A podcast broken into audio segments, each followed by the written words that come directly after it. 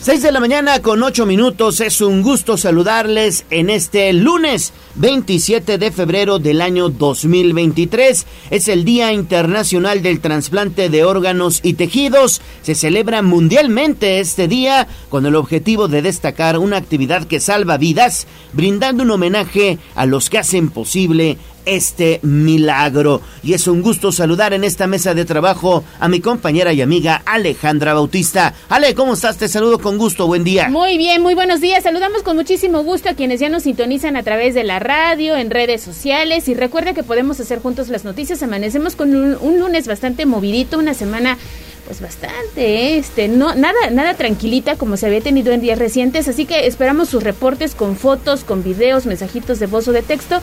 Recuérdelo 22 23 90 38 10 o 242 13 12 la línea en cabina para que hagamos juntos las noticias. Nos deja una reacción a través de arroba tribuna vigila en Twitter y en Facebook y nos puede sintonizar, ya lo escucha a través de la 95.5 de FM. Así es, recuerde que nos gusta hacer juntos las noticias, nuestra línea de comunicación vía WhatsApp 2223 90 38 10. Comenzamos. Instagram, Tribuna Noticias. Hablemos de nuestro pueblo. El reporte de la capital poblana. En Tribuna Matutina. 6 de la mañana con 10 minutos. Y bueno, este fin de semana todavía en algunos puntos de Puebla y de la zona conurbada se estuvieron observando algunos carnavales, por lo menos en San Pedro, en San Andrés Cholula, en Cuautlancingo, en toda esa zona se llevaron a cabo estos cierres de carnaval. Y es que la Iglesia Católica ha dado a conocer que ya inició el periodo de Cuaresma, este este periodo de reflexión. Y también en la misa dominical el arzobispo Víctor Sánchez Espinosa hizo oración por los migrantes que desafortunadamente la semana pasada tuvieron un accidente allá en la autopista Cuagnopalan, Oaxaca. ¿No es así, Pili? Te saludo con gusto. Muy buenos días. Gracias, Gallo. Buenos días, sale al, auditorio. Bueno, pues así es, el arzobispo de Puebla, Víctor Sánchez Espinosa, señaló que desde el miércoles de ceniza que se celebró la semana pasada, se inició la cuaresma, por lo que hizo reflexiones en la homilía para luchar contra las tentaciones de la autosuficiencia. Reconoció que desde tiempos de Adán y Eva las tentaciones son inevitables en el ser humano, parte de lo que decía. Habían olvidado que el mayor enemigo del ser humano es la autosuficiencia como nuestros primeros padres, querer ser otros dioses. Las tentaciones pues son inevitables y aparecen en los momentos más decisivos de nuestra vida. Sin embargo, es indispensable asumir la responsabilidad de superarlas, de luchar contra esas tentaciones, optando por los valores del reino. Solo así podremos, a ejemplo de, de Jesús, aceptar nuestra naturaleza humana y hacer el bien para sanarnos y aliviarnos de tanto dolor y sufrimiento. Recordó que es tiempo de hacer eh, penitencias, aunque sean sencillas, pero ofrecidas durante la cuaresma como sacrificio personal. Hizo oración por los migrantes centroamericanos que hace una semana sufrieron el lamentable accidente por la volcadura del camión donde viajaban y en el que fallecieron 17 personas y otra cantidad han resultado heridos sin poder cumplir su sueño de llegar a la frontera en busca de mejores condiciones de vida. En la misa también hizo un reconocimiento a las cofradías que se preparan desde ahora para la procesión del próximo Viernes Santo y destacó la conmemoración de los 315 años de la llegada a Puebla de la imagen de la Virgen de la Soledad que ha tenido pues una semana de festejos.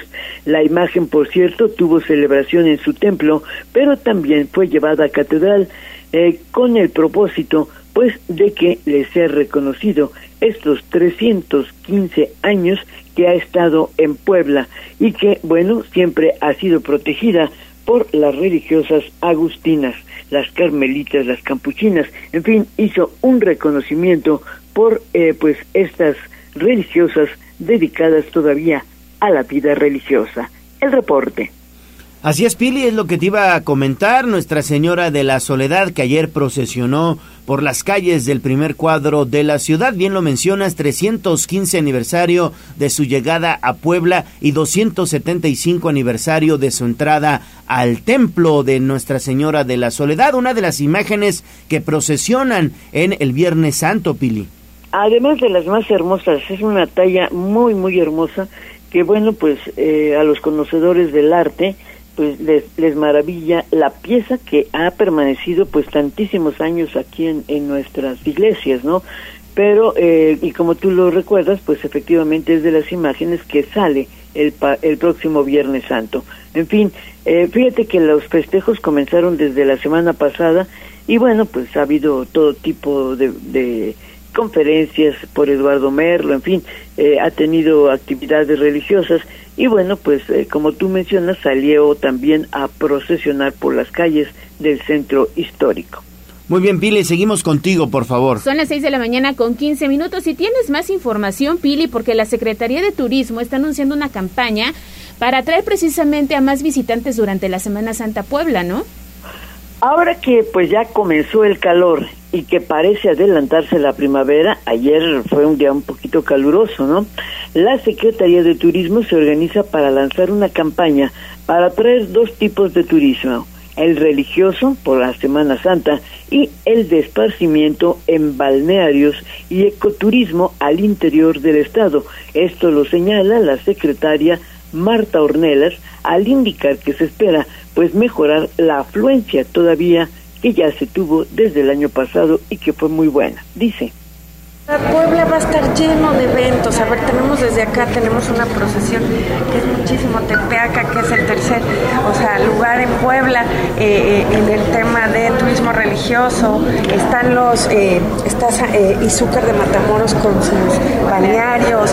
Va a haber muchísimos eventos en el estado eh, y vamos a estar haciendo algunos otros también para que los turistas vengan. Pero vamos a sacar una campaña que es Semana Santa en Puebla. Va a estar muy les vamos a invitar a que visiten nuestras redes sociales para el año pasado fueron 150 mil personas, me parece, esperemos que este año sean 100 mil, ¿verdad? Esperemos que este año sean mucho más, por eso es que estamos haciendo esta, esta gran campaña. Y bueno, eh, a pesar de el riesgo de la pandemia de COVID, Puebla pues ya puede ofrecer múltiples lugares de turismo sin playa, pero con la posibilidad de diversión, de descanso, conocimiento de los pueblos mágicos y naturalmente también atraer al turismo religioso, pues que viene no solamente del interior del estado, sino de varias partes del país y hasta extranjero. El reporte. Muy bien, muchísimas gracias, mi estimada Pili, por toda esta información. Regresamos contigo más adelante. Sí, efectivamente, Puebla pues cuenta con un turismo religioso que eh, varios, varios visitantes aprovechan durante la Semana Santa. Y no solamente es Puebla capital, como, bueno, pues la, la procesión de Viernes Santo que este año se va a llevar a cabo el 7 de abril, sino también en los municipios hay actividades. En ejemplo, Atlixco, con esta procesión de engrillados que también la visitan varios, varios turistas. Hay otros municipios donde también realizan actividades de Semana Santa bien interesantes como en Huejotzingo, como en la zona de San Pedro Cholula. En fin, el turismo religioso que también en Puebla, bueno, pues estará presente. Eso, y ya lo decía Pili en su nota, los balnearios, otros atractivos turísticos con los que cuentan diferentes municipios del estado, así que la invitación está hecha para disfrutar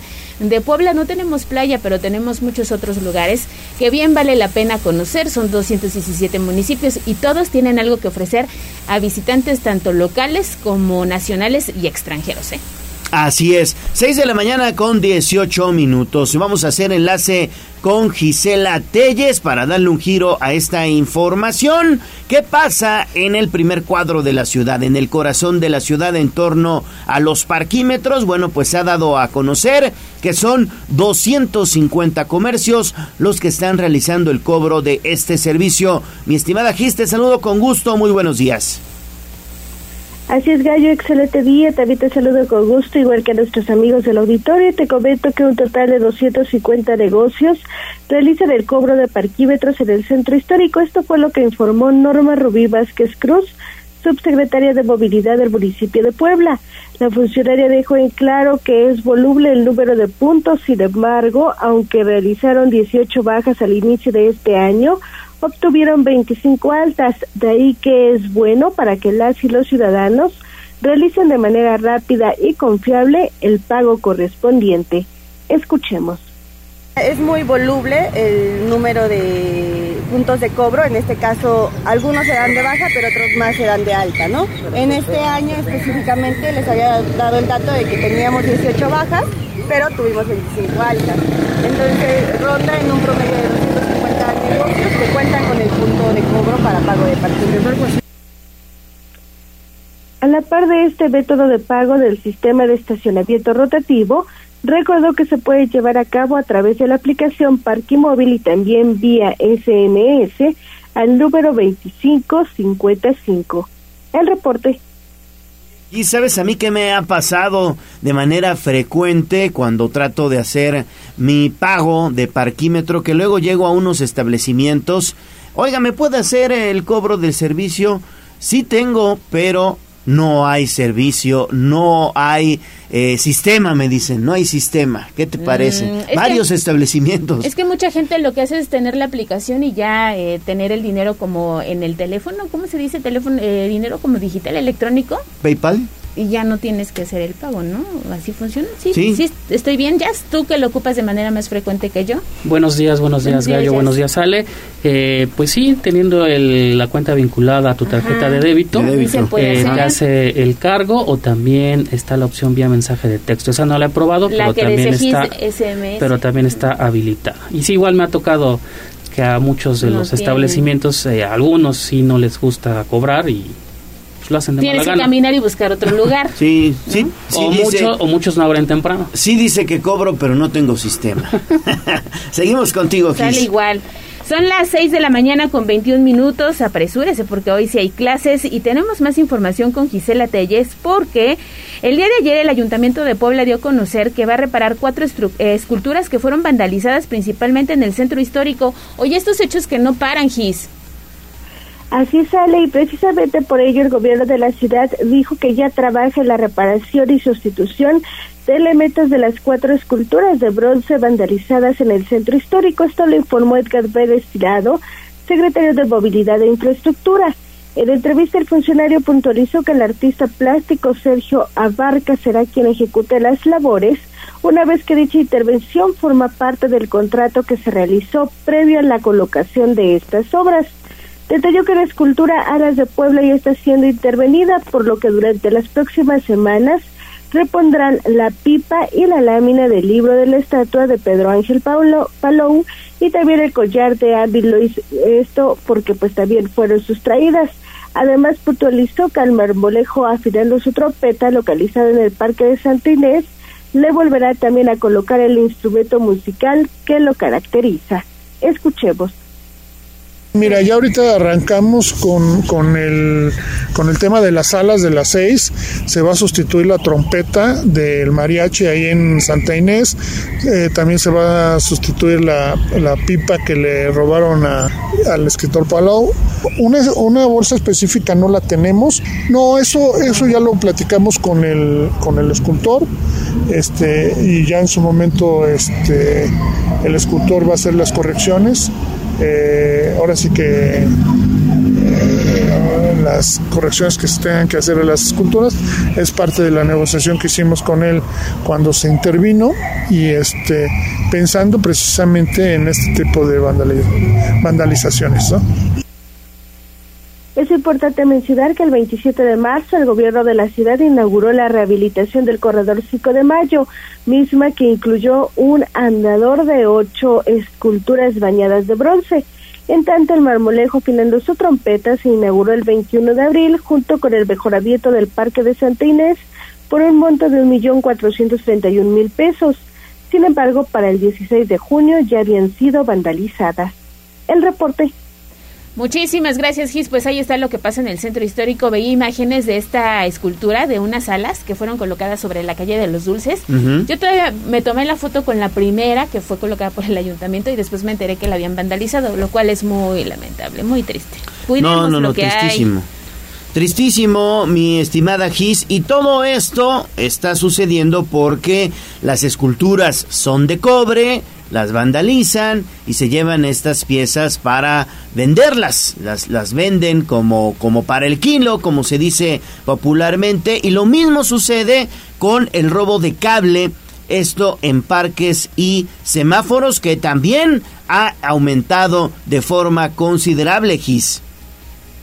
Así es, Gallo, pues es que el, también el titular de Infraestructura y Movilidad del municipio de Puebla, Edgar Vélez Tirado, dio, dio a conocer que pues se ha convertido en una situación muy complicada precisamente este robo de cable en parques y también en semáforos. El funcionario indicó que los principales sitios vandalizados han sido la central de Abasto, la rotonda 2 de abril y también diversos parques de la capital poblana. Por ello pidió a las y los ciudadanos denunciar cualquier acto sospechoso para lograr disminuir esta incidencia delictiva. Manifestó que al atender reportes de semáforos descompuestos identificaron que también se trata del robo de cableado. Por ello, aunque no especificó el monto, dijo que se ha tenido que atender esto para destinar recursos precisamente para dar una solución. Escuchemos. Y bueno, en los parques hemos tenido vandal, sobre todo el robo de cable, de cable eléctrico, este, y bueno, yo invitaría a la ciudadanía, ayer lo comenté y lo vuelvo a comentar, ayúdenos a cuidar. Creo que eh, si cuidamos todos, vamos a tener una ciudad de 10 y vamos a ser ciudadanos de 10. ojalá podamos lograr ese trabajo con la ciudadanía. En algunos semáforos también que nos han reportado que no funcionan, también ha habido vandalización, este, se ha vandalizado el tema del robo de cable en los semáforos. Sí hemos tenido una, una, una situación muy complicada en esto Vélez Tirado reveló que incluso han tenido reportes de contratistas por robo de elementos para la construcción y hasta algunas partes de maquinarias. De ahí que aseveró que se necesita del apoyo de las y los poblanos para evitar dicho comportamiento. Refirió que ante este comportamiento se debe negociar con las empresas para subsanar los elementos. Sin embargo, dejó claro que para mejorar en todos los aspectos se debe mantener coordinación entre ciudadanos y también gobierno la información. Pues ahí está, desafortunadamente esto sucede en varios puntos de Puebla capital que se están robando el cable, en este caso también para venderlo pal kilo, dicen por ahí. Lamentable lo que está pasando. En alguna ocasión me tocó ir al parque de Analco a hacer un reportaje en torno a que se estaban robando las bancas de fierro.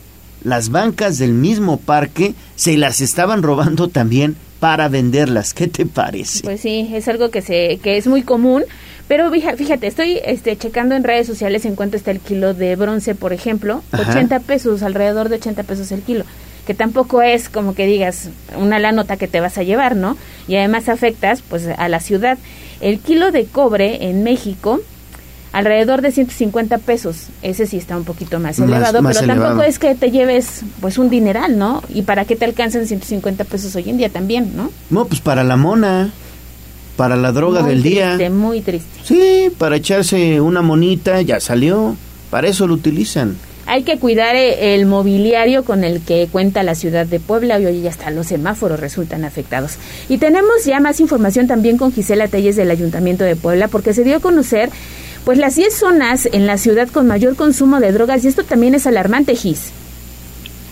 Así es, Ale, se trata de Iglesia Romero Vargas, el Centro Histórico, San Miguelito, San Manuel, Real del Bote, también Amaluca, Huechotitla, Clotilde Torres, Sete y La Ciénega. Estos son los sitios en donde más se venden y consumen drogas y lo dio a conocer Carla Martínez Lechuga, directora del Centro Municipal de la Juventud de Puebla.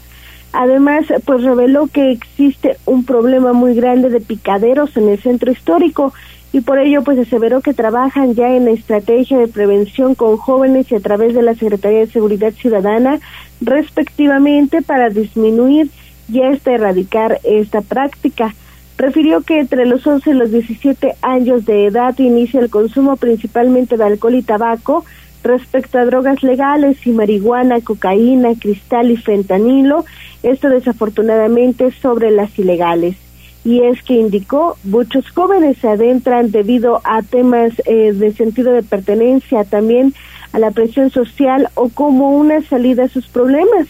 Y de ahí que ya laboran principalmente en acercamientos con este sector para evitar que se refugien en dichas sustancias. Esto es parte de lo que mencionaba. Por supuesto se está dando, eh, tenemos reportes que, que nos marcan que se está dando, te digo, es un tema que está creciendo a nivel nacional, nos afecta, por supuesto que nos afecta y eh, la verdad es que tenemos un problema muy grande en el centro histórico de tema de eh, picaderos. La información. Gracias, gracias mi estimada Gis, pues lamentable también que exista este tipo de, de, zonas en donde se está incrementando de forma considerable el consumo de drogas. Y sí, en el centro histórico hay varios callejones, hay varias vecindades en donde se está pues registrando este fenómeno. Gracias, Gis. Que la sociedad sabe, ¿eh? que los ciudadanos sabemos, que la autoridad sabe, pero que poco a veces se hace. Y ¿eh? nadie hace nada, como dijera el clásico. Exactamente. 6 de la mañana con 30 minutos, que no se le haga tarde. Recordemos que ya no hay horario de invierno, ¿eh? Ya acabó el horario de invierno, así que media hora antes hay que llegar a la escuela. Pausa y volvemos con más. Vamos a un corte comercial y regresamos en menos de lo que canta un gallo. 95.5 FM y 1250 M. La patrona de todas las demás. Tu radio. Seguimos con el gallo de la radio. Sitio web código rojo.mx. Y basta ya de tu inconsciencia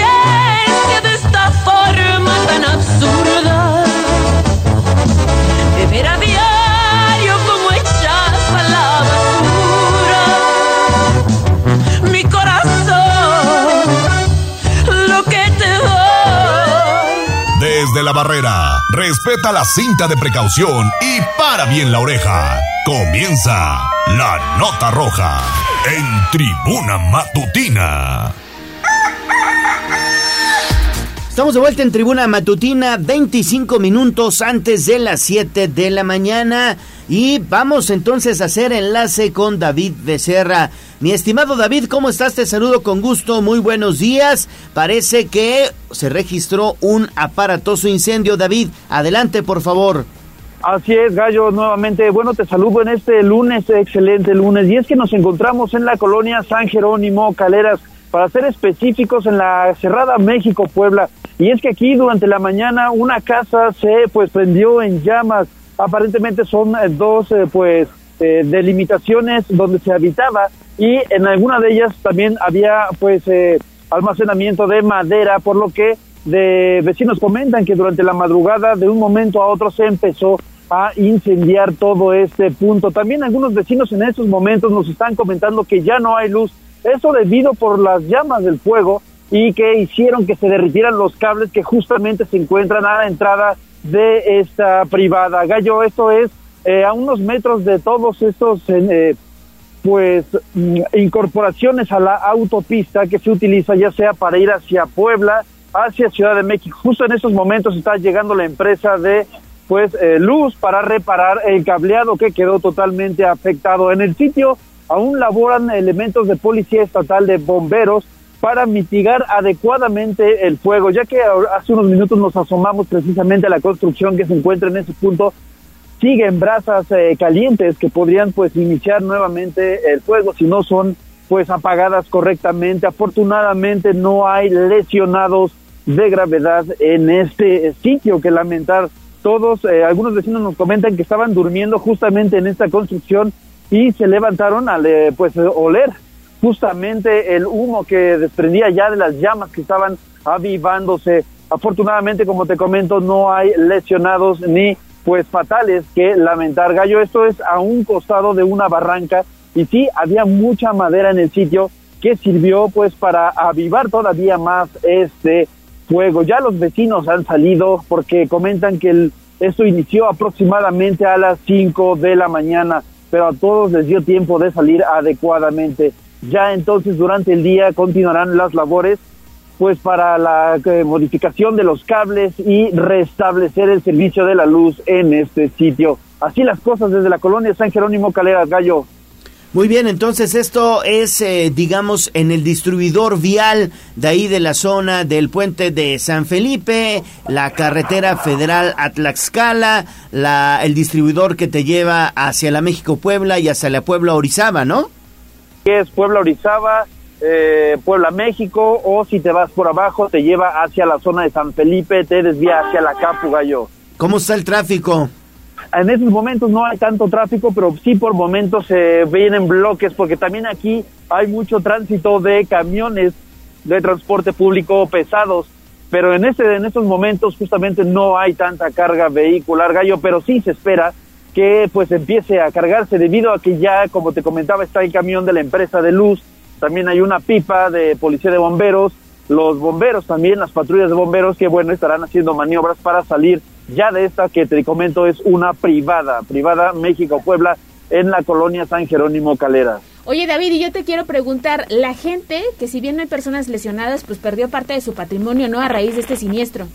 Así es, es que les preguntaba yo, eh, porque ya la casa o la construcción, digamos, quedó reducida a ceniza, solamente se encuentran con las paredes que delimitan las habitaciones, pero pues todo el techo se vino abajo, el techo era de lámina con madera y pues este ya no existe prácticamente, han perdido pues sí su patrimonio y tendrán que estar pues generando las reconstrucciones necesarias, están los cascos de la casa, pero ahora ya está pues todo chamuscado, como se podría decirle, eh, ahumado, eh, los ladrillos ya todos quemados y todo en su interior hecho cenizas, Ale Gallo. Pues lamentable, ¿no? Sí, y vamos a estar pendientes si es que requieren a lo mejor que demos aquí eh, algún aviso, si necesitan algún electrodoméstico, camas, ayuda, ¿no? De la gente para recuperar, aunque sea un poquito de lo que perdieron a raíz de esta situación que se presentó durante la madrugada, David. Totalmente, y estaremos ya en contacto con ellos una vez que pues todas estas labores de primera reacción terminen, eh, sobre todo el restablecimiento al resto de la colonia de la luz, porque bueno, si los cables quedaron totalmente dañados sobre el suelo, sobre el suelo se encuentran. Gracias, gracias David. Y bueno, ya este material lo están observando ustedes en redes sociales. Así es, recuerde seguirnos como arroba tribuna vigila y también código rojo, ahí con toda la información de este patrullaje que hace David Becerra por las principales calles de la ciudad de Puebla. 20 minutos y las 7 de la mañana, vámonos con información de la nota roja.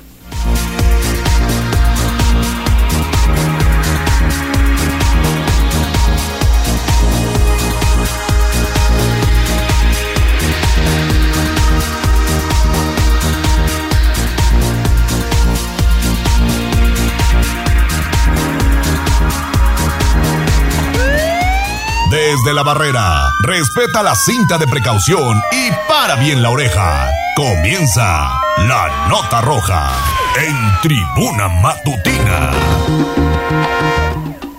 Bueno, estamos ya en la nota roja. Hacemos enlace con Daniel Jacome. Oye, sí, vamos con este hecho bien lamentable. Una persona fue detenida por atacar sexualmente a su hijastra. Afortunadamente, y lo decía el gallo muy temprano, ya se encuentra preso y ahora tendrá que pagar por su delito. Adelante, eh, Daniel, buenos días. ¿Qué tal, Ale? Te saludo con gusto. Muy buen día. Efectivamente, la Fiscalía General del Estado de Puebla cumplió orden de aprehensión contra Pascual, investigado por violación equiparada agravada delito presuntamente cometido en contra de la hija de su pareja sentimental. De acuerdo con la denuncia, el 15 de septiembre de 2022, al interior de un domicilio de la colonia San Miguel Xonacatepec de la ciudad de Puebla, cuando la víctima de ocho años se quedó al cuidado de su padrastro, fue violentada de forma sexual. La Fiscalía de Puebla solicitó y obtuvo orden de aprehensión contra Pascual, a quienes agentes investigadores capturaron el 9 de febrero de 2023 en la colonia Humboldt Norte. En audiencia, el agente del Ministerio Público aportó datos de prueba al juez de control y obtuvo vinculación a proceso del imputado con la medida cautelar de prisión preventiva oficiosa. El reporte, Ale.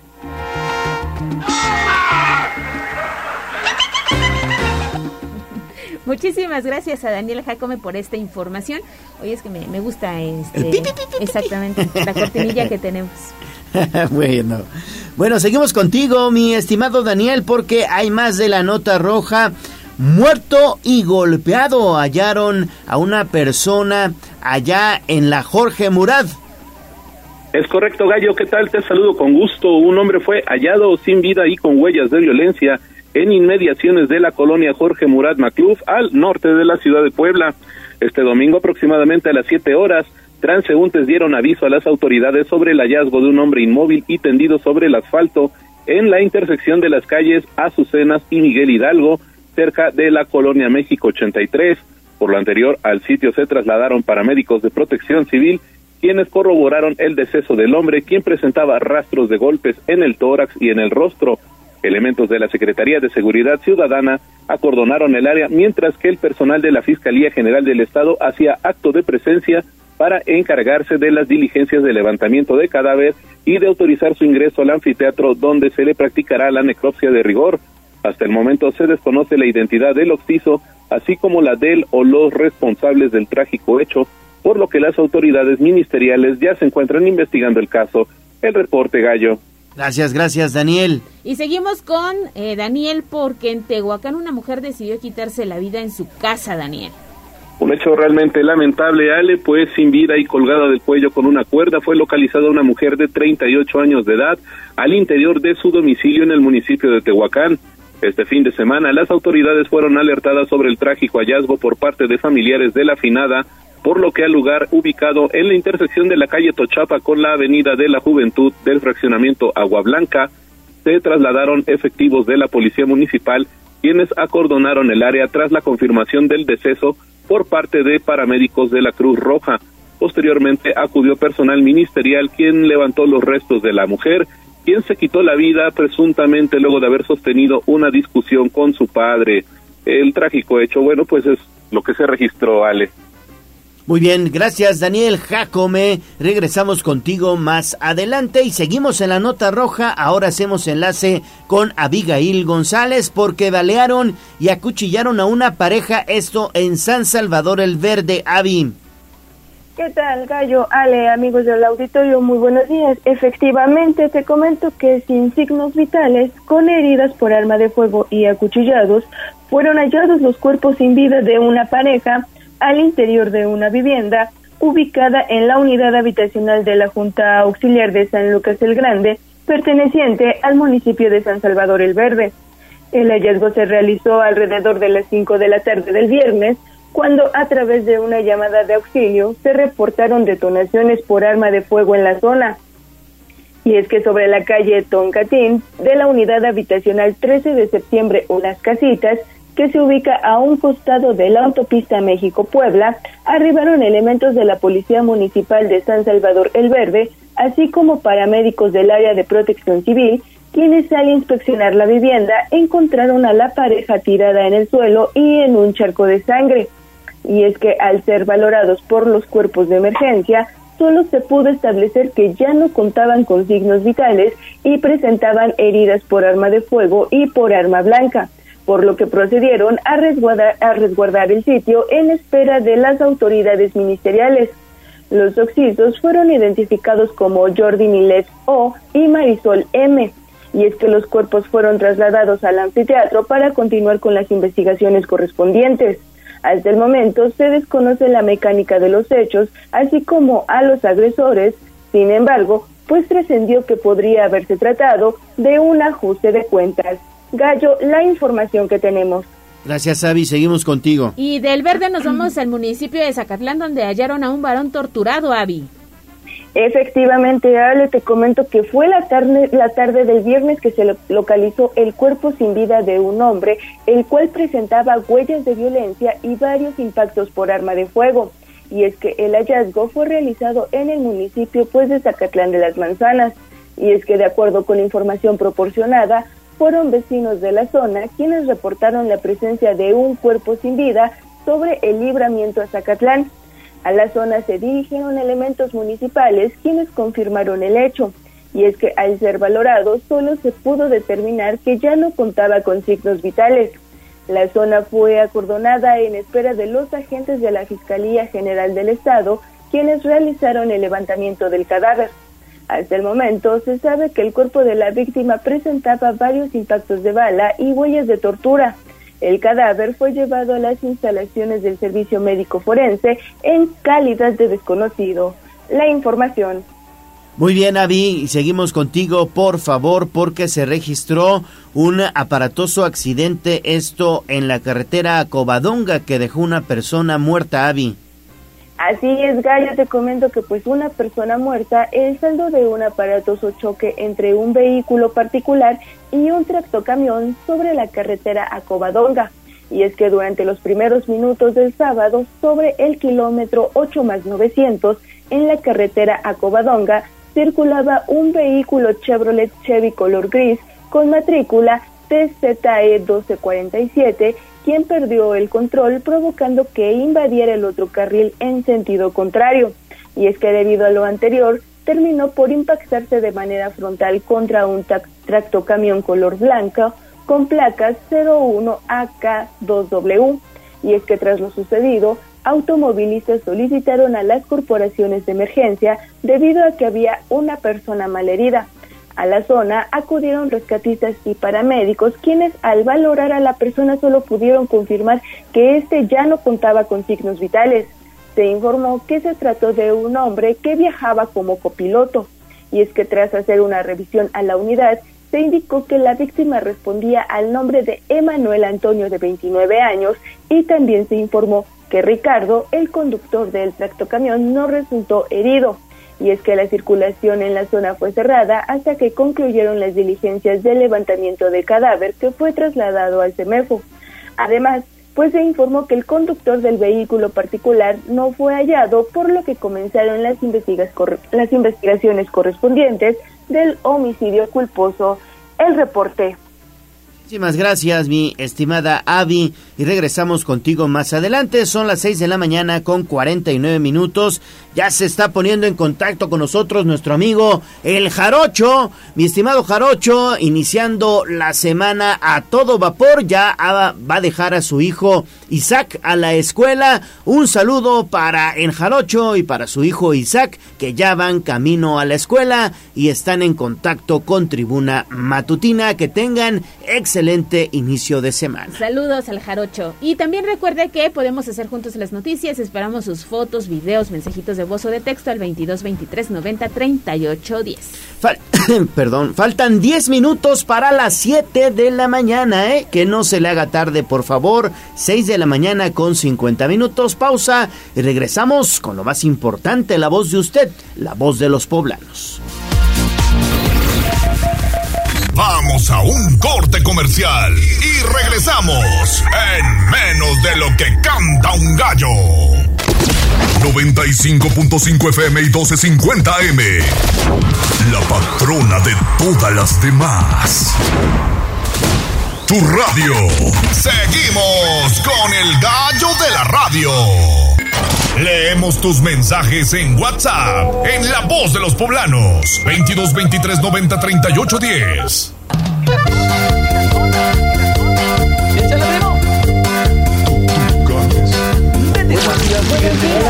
Esta es la voz de los poblanos. En Tribuna Matutina también te escuchamos.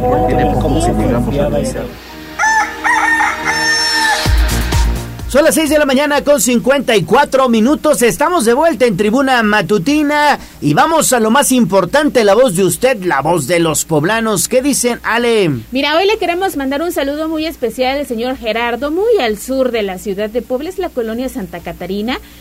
Ay, fuimos el pasado viernes, Jess y yo, a verlo, porque él tuvo un accidente hace algunas semanas al, al subir a una de las unidades de ruta. Esta línea que te lleva toda la 11, toda la 11. ¿Es la línea 2? Exacto, él vive adelante de San Ramón. Ya no, o sea, ya casi yo veía su miatla a la vuelta de la esquina. Hasta por allá vive el señor Gerardo. Tuvo un accidente, él es una persona ya mayor. Además sufre pues debilidad visual y estaba requiriendo de un apoyo. Le hacían falta gasas, agua oxigenada para sus curaciones y un poco de comida. Lo fuimos a ver, hicimos la vaquita, le llevamos pollo, le llevamos tortillas, le llevamos atún, galletas y leche.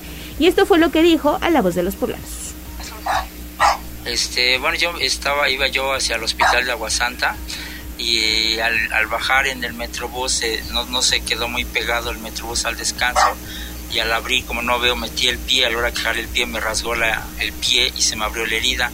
Pero si yo no hubiera yo jalado el pie, como el camión se, se jaló, este me hubiera arrastrado si yo no jalé el pie y fue donde se me hizo la herida. Donde se me hizo la herida.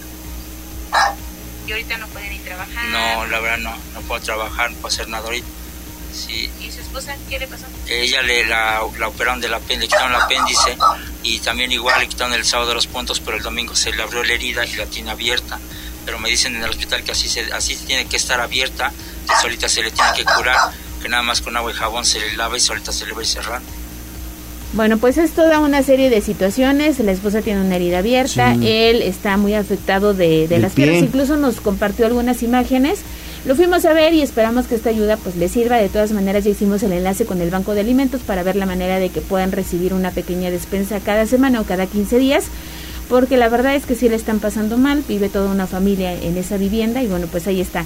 Lo que hizo la voz de los poblanos el pasado viernes con el señor Gerardo. Hay que echarle la mano al señor Gerardo. Si usted pues desea apoyarlo, póngase en contacto con nosotros al 22 23 90 38 10. Hoy por él, mañana por nosotros. Hay que apoyar. También la terminación 8124 se reporta esta mañana y nos dice muy buenos días ya pendientes de este espacio desde la colonia Belisario Domínguez. Es aquí muy cerquita de la zona de La Paz. También tenemos saludos para la terminación 1535 que nos dice muy buenos días y escuchando al gallo de la radio y a la voz de los poblanos. ¿Me puede mandar un saludo de buenos días? Claro que sí, excelente día para ustedes y que tengan también un buen inicio de semana. También Paulina nos dice terminación 6071 que qué sabemos de este menor que escapó de una vivienda en Amozoc. Más adelante Daniel Jacome nos estará presentando la información. La historia. de una chica que tiene quemaduras en, en, las manos, en las palmas de las manos, al parecer provocadas por el papá, huyó de su casa y bueno, ya está recibiendo la atención por parte del DIF y toda la información usted ya la encuentra disponible en Código Rojo. Es todo por el momento, Gallo. Es todo, muy bien. En redes sociales, Jazz Guevara, ¿qué tenemos por allá? Tenemos, buenos días, tenemos un reporte, nos comparten un video que no funciona el alumbrado público en la avenida Las Torres del Boulevard Carmelitas a la vía Atlixcayo, ya lo subimos y reportamos a infraestructura, bueno, a la Secretaría de Servicios Públicos para su atención, Secretaría Municipal. También tenemos, bueno, nos comparten un servicio social y es que un perrito pues está buscando una nueva familia donde pueda vivir eh, es un perrito cachorrito de color negro. Con mucho gusto subimos la información con su fotografía a redes sociales y también eh, buscan ayuda para localizar a Kiro, que es otro perrito que se, se perdió el viernes pasado en la colonia Lázaro Cárdenas de San Andrés Cholula. Con mucho gusto también lo compartimos a través de redes sociales. Muy bien, Jazz, muchísimas gracias y un saludo, saludo para todos nuestros amigos que están allá en Facebook y también en Twitter. Así es, y recuerde que nos puede compartir algún hecho de vialidad, un servicio social, falta de servicios públicos, lo que quiera, al 22 23 90 38 10, porque queremos ser ese enlace entre ustedes y la autoridad. 6 de la mañana con 58 minutos, hacemos enlace con Liliana Tech. Lili, ¿cómo estás? Te saludo con gusto, muy buenos días, platícanos por favor, buenas noticias, bajó el precio del gas, algunos centavos, pero bajó. Adelante, por favor. Gracias, Gallo, efectivamente, buenos días, buenos días también al auditorio, pues con variaciones mínimas. El precio del gas esta semana. En general todos los precios bajaron, aunque la diferencia es de centavos. Y el cilindro de gas licuado de petróleo de 20 kilogramos en Puebla y la zona metropolitana costará 396.8 pesos contra los 397.4 pesos del periodo anterior. La Comisión Reguladora de Energía publicó la lista de precios del gas LP vigente del 26 de febrero al 4 de marzo y para esta semana en Puebla y los municipios conurbados el precio del kilo de combustible será de 19.84 el de litro de 10.71 pesos se trata de la región 154 y considera municipios como Puebla, Atlixco, San Andrés y San Pedro Cholula, San Martín Texmelucan y Amozoc. Los precios más bajos del combustible se registran en la región 200 y ahí el tanque de 20 kilos costará 381.60 pesos contra los 381.80 pesos de la semana pasada. El precio del kilo es de 19,08 el del litro es de 10,30. La semana pasada los precios fueron de 10,19, de 10,09, perdón, y de 10,31 respectivamente, y esta zona abarca únicamente los municipios de Chichiquila, Chilchotla y Quimixtlán. Mientras que en la región poblana más cara para comprar el gas es la 201, que integra a 22 localidades, entre ellas Amixtlán, Huitzilán de Cerdán, Conotla, Xochitlán de Vicente Suárez y Soquiapan, y ahí el precio del el cilindro será de 417.6 pesos contra los 418.4 del periodo anterior. El precio por kilo es de 20,88, el del litro es de 11,28 pesos. Y bueno, para el caso de Tehuacán, el precio del cilindro del gas LP de 20 kilos será de 397.2 pesos. En Huachinango costará 386 pesos y en Teciutlán 398.8 pesos. Es el reporte, Gallo. Muchísimas gracias por esta información. Regresamos contigo en unos minutos, 7 de la mañana, con un minuto. Hacemos enlace con David Becerra.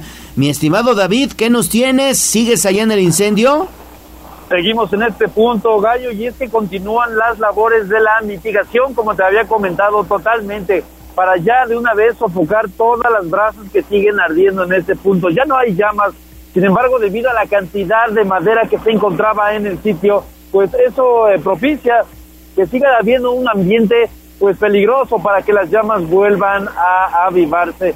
Como bien comentaban Gallo Ale, pues ya me he dado la tarea de ubicar al propietario precisamente de esta casa, don eh, Moisés Ramírez López, y pues sí, prácticamente ya platicando con él, Gallo, pues perdió prácticamente todo, solamente le resta el casco de su casa, lo que vienen siendo las paredes, porque ni siquiera techo tiene gallo. Entonces, pues eh, nos pide un poco de apoyo para que alguien pueda donar, sobre todo cobijas, es lo que principalmente pide, pues para pasar las noches que próximamente pues va a tener que lidiar sin casa ya, que se quedó sin esta.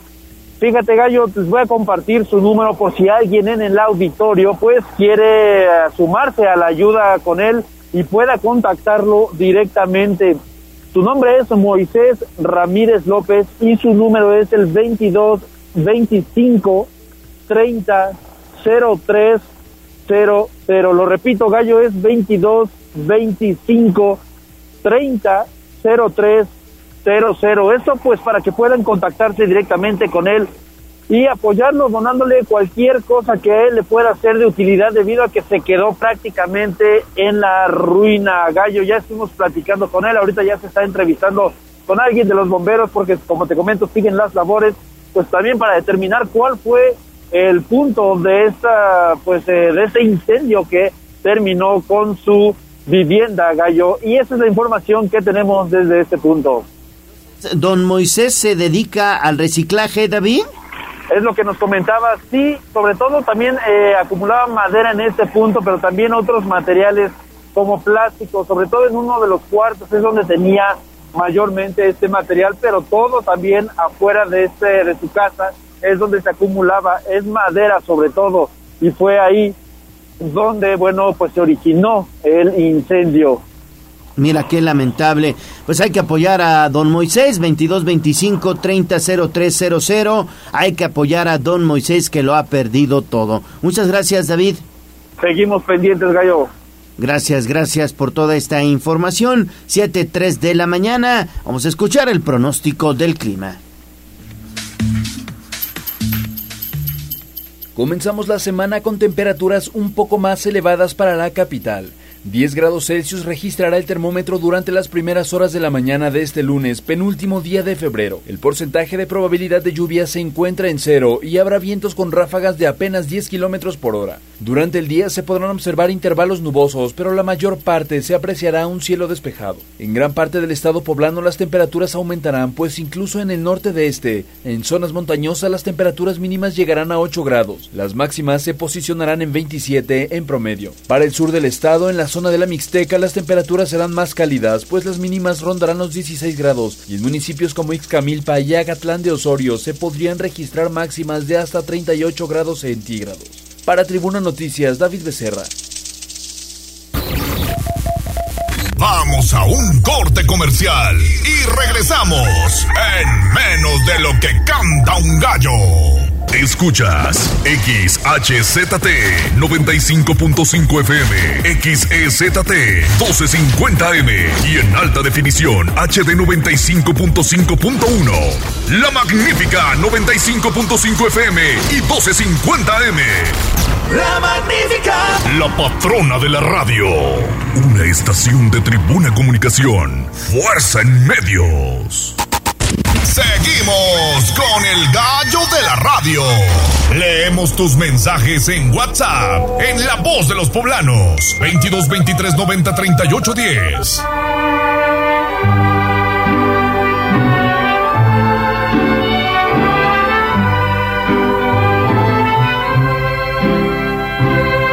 En la fresca y perfumada mañanita de tu santo, recibe mi bien amada la dulzura de mi canto. Encontrarás en tu reja un fresco ramo de flores que mi corazón te deja, chinita de mis amores.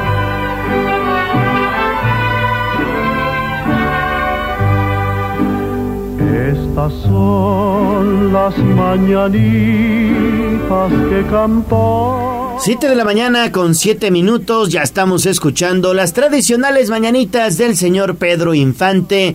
Recuerden que todos los días el gallo de la radio y la voz de los poblanos festeja con ustedes que están de santo cumpleaños o también están celebrando algún aniversario y le obsequiamos un pastel mediano de pastelería 520 la hora del postre. Hoy a quién festejamos Ale. Hoy el santoral está dedicado para quienes llevan el nombre de honoraria, pero si usted está celebrando su cumpleaños, su aniversario, alguna fecha especial, bueno, pues este pastel puede ser suyo. Exactamente, muchas felicidades para Honoraria que hoy está, bueno, pues de manteles largos. Recuerden ustedes que son cinco sucursales en Puebla y dos en Tlaxcala. Pastelería 520 le obsequia este pastel mediano para que celebre su santo y también su cumpleaños. Pastelería 520 es la tradición de una nueva generación y puede encontrarlos en 520.mx. Así que si usted está de manteles largos, mándenos mensaje al 22 23 90 38 10 y podría ganarse un pastel mediano de Pastelería 520, la hora del postre. Muchas felicidades. Amapolita dorada de los llanos de Tepic, si no estás enamorada, enamorate de mí. Despierta, mi bien, despierta, mira que ya amaneció. Los pajarillos cantan, la luna ya se metió.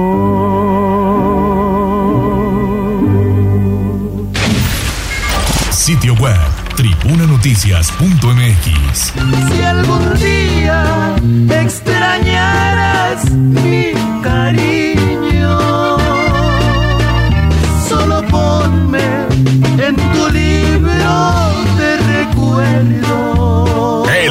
la semana con Alejandra Fonseca en Tribuna Matutina.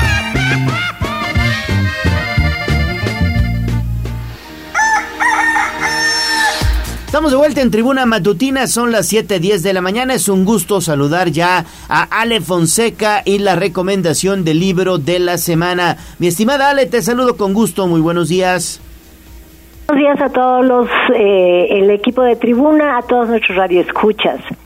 El término fanzine es producto de la cultura norteamericana, compuesta por las palabras en inglés fan, que significa admirador, y magazine, que significa revista. El fanzine es una publicación en viñetas que narra un cuento en tiras cómicas con dibujos aparentemente fáciles y sencillos y texto breve. Hoy les presento la reseña del fanzine El perro de la vecina, Le Chant de Le Voisin, de Sébastien Lumineux, uno de los dibujantes de cómic underground más respetados de Francia. de 120 páginas en blanco y negro, publicado en español por el editor Fulgencio Pimentel, en realidad son dos historias, El perro de la vecina y El regreso del perro de la vecina. ¿Y de, y, ¿Y de qué va esto del perro? El perro es un artista, es toda educación y bondad dentro de la casa, por lo que no le creen capaz de las tropelías que se comentan sobre él. Al principio parece que el protagonismo gira en torno a la vecina y a su perro, pero es el vecino el auténtico actor principal, hombre que no sabemos ni importa a qué se dedica, casado y con un hijo, vive en un lugar decoroso. El libro arranca con una sucesión de viñetas en las que todos los vecinos se quejan del famoso perro, que si es un peligro, que si los niños no se atreven a jugar fuera, que si por poco le arranca un brazo a uno de ellos, pero nunca vamos a ser testigos de ninguna maldad por parte del perro, más bien al contrario, el can incluso se deja dar balonazos en la cabeza por parte de uno de esos niños. En una de estas, el vecino, harto de que su hijo aparezca con presuntas marcas de mordiscos, irá a quejarse a la dueña y al conocerla pierde la cabeza, se enamora y acabará teniendo fantasías sexuales con ella. ¿Qué fue lo que pasó? Pues que el vecino está aburrido de su esposa y su hijo es un dolor de cabeza constante. Cuando la vecina desaparece misteriosamente, lo único que queda de ella es su perro, que se, que se terminará convirtiendo en el símbolo de la fantasía oculta. Bajo el dibujo facilón se esconde una crónica del hartazgo, de la frustración diaria, del aburrimiento cotidiano, del vacío de la vida familiar, algo que se instala dentro de ti es muy difícil de vencer a no ser que haya algo que encienda la chispa de la ilusión y te haga arrancar de nuevo. Nos habla de un barrio aparentemente tranquilo, del aburrimiento suburbano, de la violencia latente y de la frustración de la vida familiar. Con maestría gráfica lograda a través, eh, a base de, eh, de trabajo de años, Sebastián Luminer firma un relato apasionante, una descripción de las relaciones humanas sencilla pero realista. El perro de la vecina está estructurado a base de pequeñas secuencias que cuentan algo. Puede que no muy importante, en realidad nada importante, pero la vida está llena de momentos en los que no pasa nada, de la pacífica existencia de la vecina o del vecino o de su familia, donde muchas escenas acaban de una forma algo brusca e inesperada lo que se denomina slices of life, trocitos de vida, que dejan en ocasiones en el cuerpo una extraña pero agradable situación de incompletismo raro, pero consustancial con la propia vida. En definitiva, un cómic muy recomendable, aunque demasiado rápido de leer, que no es sino una radiografía de los seres humanos aposentados en su zona de confort, con un vacío existencial por llenar, casi depresivos, una aparición inesperada en forma de perro o de su dueña, más bien, que propicia un cambio. Muchas veces la vida se compone de trocitos de realidad así, y por eso el perro de la vecina de... Eh, ahorita, perdón, eh, de Sebastián Luminier es el libro de la semana. Muy bien, mi estimada Ale, ahí estamos iniciando la semana también contigo y gracias por esta recomendación. Que tengas un excelente inicio de semana. 7 de la mañana con 14 minutos. Sí, y todos los lunes no se pierda la recomendación de Ale Fonseca. Oye, esta está bastante interesante. ¿eh? Bastante interesante. Sí, sí, sí. Vamos a dar un vistazo a las primeras planas. Sitio web, tribunanoticias.mx. Un, dos, tres, cuatro. ¡Extra, extra! ¡Nuestra azúcar para la guerra! ¡Al grito del boceador! Esto es lo más destacado de la prensa escrita en Tribuna Matutina Nacional. 7 de la mañana con 15 minutos, hacemos enlace con Abigail González. Mi estimada Avi, hoy prácticamente todos los diarios de circulación nacional pues destacan esta mega marcha en, eh, a favor del INE y sobre todo para exigir que se eche abajo el denominado Plan B de la reforma electoral, ¿no es así? ¿Qué tal, Gallo? Te saludo nuevamente. Efectivamente, y mira, pues te cuento que ayer, 26 de febrero, pues se llevó la segunda edición de la marcha en defensa del Instituto Nacional Electoral y para la Ciudad de México, las y los manifestantes pues se dieron cita en el Zócalo capitalino. Y es que en la movilización destacó la colocación de una lona de Genaro García Luna contra el Partido Acción Nacional, misma que fue retirada a tan solo unos minutos después de desplegarse en uno de los edificios gubernamentales que rodean la explanada. Y es que, pues, pese a que se ha dicho o se ha mencionado que esto es un acto de provocación, al encuentro se dieron cita, pues, militantes y la dirigencia del Partido Albiazul, del Revolucionario Instituto Nacional PRI y de la Revolución Democrática PRD y es que asimismo acudieron organizaciones civiles, activistas y más personalidades en contra del Plan B de la reforma electoral.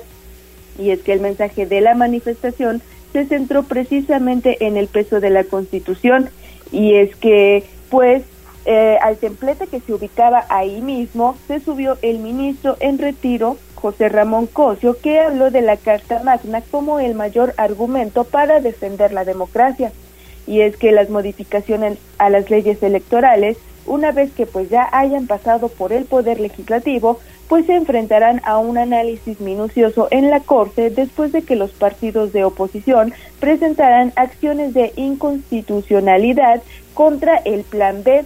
Y es que también se llevó a cabo esto en estados como Nuevo León, Guadalajara, Tamaulipas, Hidalgo, Coahuila, Puebla, el Estado de México, Querétaro, Oaxaca, Chiapas y pues la Ciudad de México. Y es que en estas marchas pues se reunieron cientos de personas en las plazas más importantes de la ciudad pues para protestar que están en contra. Y es que finalmente el magno evento en México concluyó con los contundentes mensajes de la periodista Beatriz Pajes y del exministro de la Suprema Corte de la Justicia de la Nación, José Ramón Cosio y es que a pesar de que los organizadores de la marcha en protesta contra pues ese plan B de la reforma electoral afirmaron que participaron al menos 500 mil personas de la Secretaría de Seguridad Ciudadana, pues la Secretaría de Seguridad Ciudadana informó pues desde el corte de anoche que en el Zócalo de la Ciudad de México pues se reunieron alrededor de 90 mil personas que realizaron pues esta manifestación de manera pacífica. Gallo, el reporte que tenemos del tema. Gracias, Avi. Regresamos contigo más adelante. Vamos con información de la política. Sitio web, tribunanoticias.mx.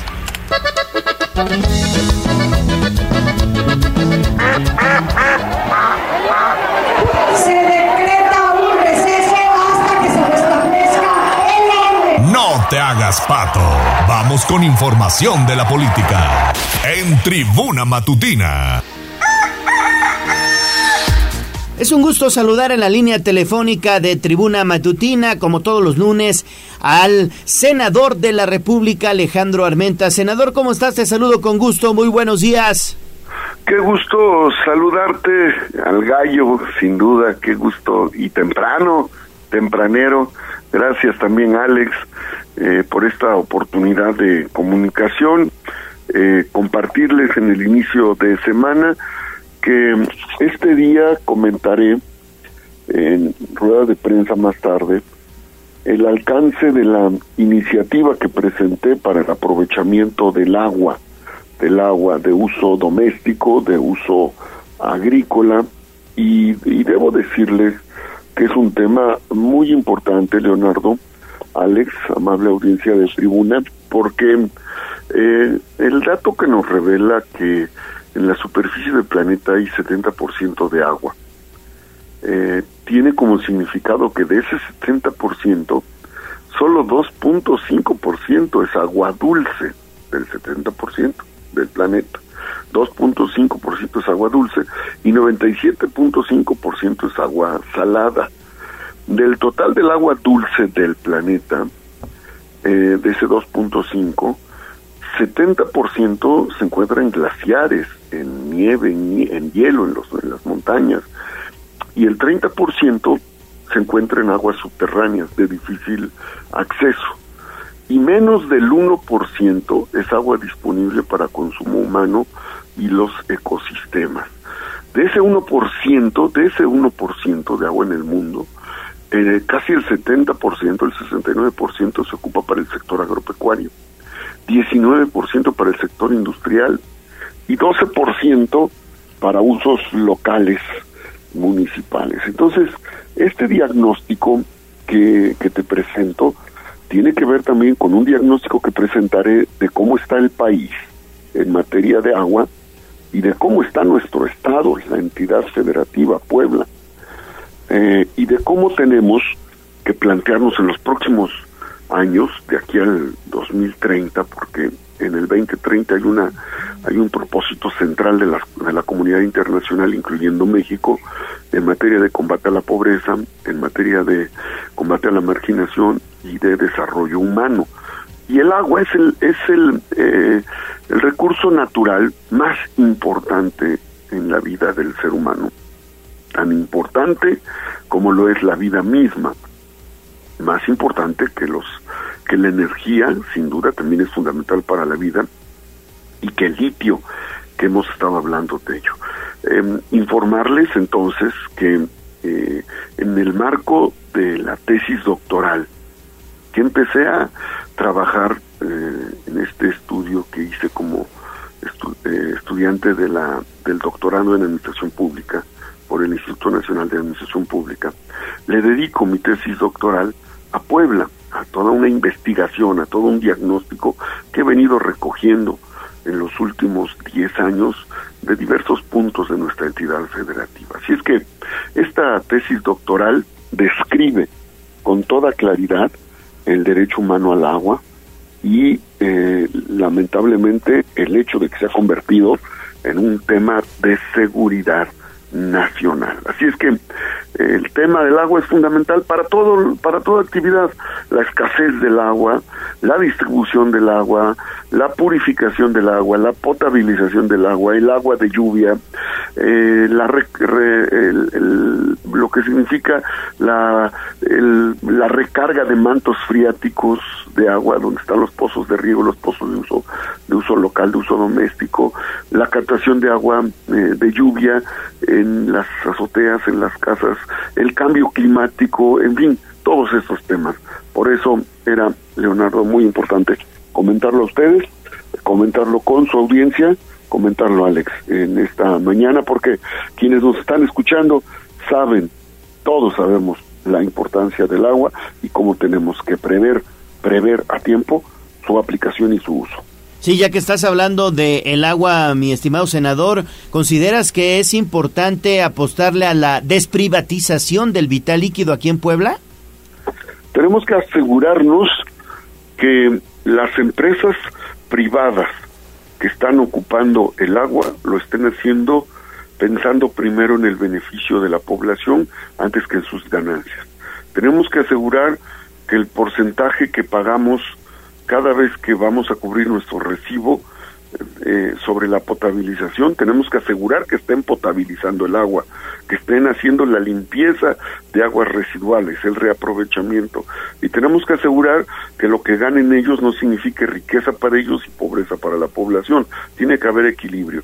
Y también tenemos que revisar esquemas distintos de aprovechamiento del agua. Ni corrupción en los en los sistemas operadores de agua que son eh, gubernamentales, ni corrupción en los sistemas de agua que son privados. Eh, la corrupción en ocasiones se da, lamentablemente, tanto en empresas privadas como en empresas públicas.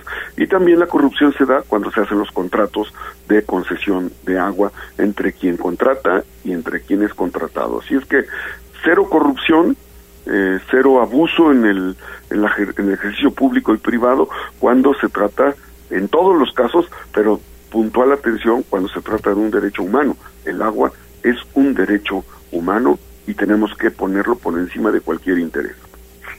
Senador, y yo también quiero aprovechar, además para saludarte, para conocer tu opinión acerca de esta movilización que se llevó a cabo el día de ayer para echar abajo pues este plan B de la reforma electoral y la defensa del INE, como le han llamado pues algunos ciudadanos que han participado.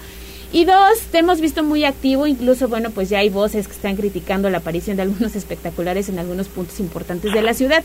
¿Qué les dirías? Gracias, Alex. Bueno, primero respeto derecho al derecho humano a la libertad de expresión. Nosotros en el Senado recibimos normalmente en promedio tres manifestaciones al día, tres.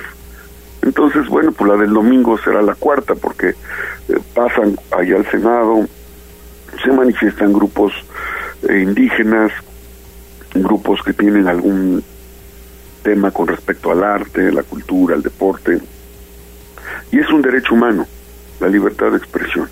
Em, entiendo la manipulación que buscan un grupo con respecto al tema electoral.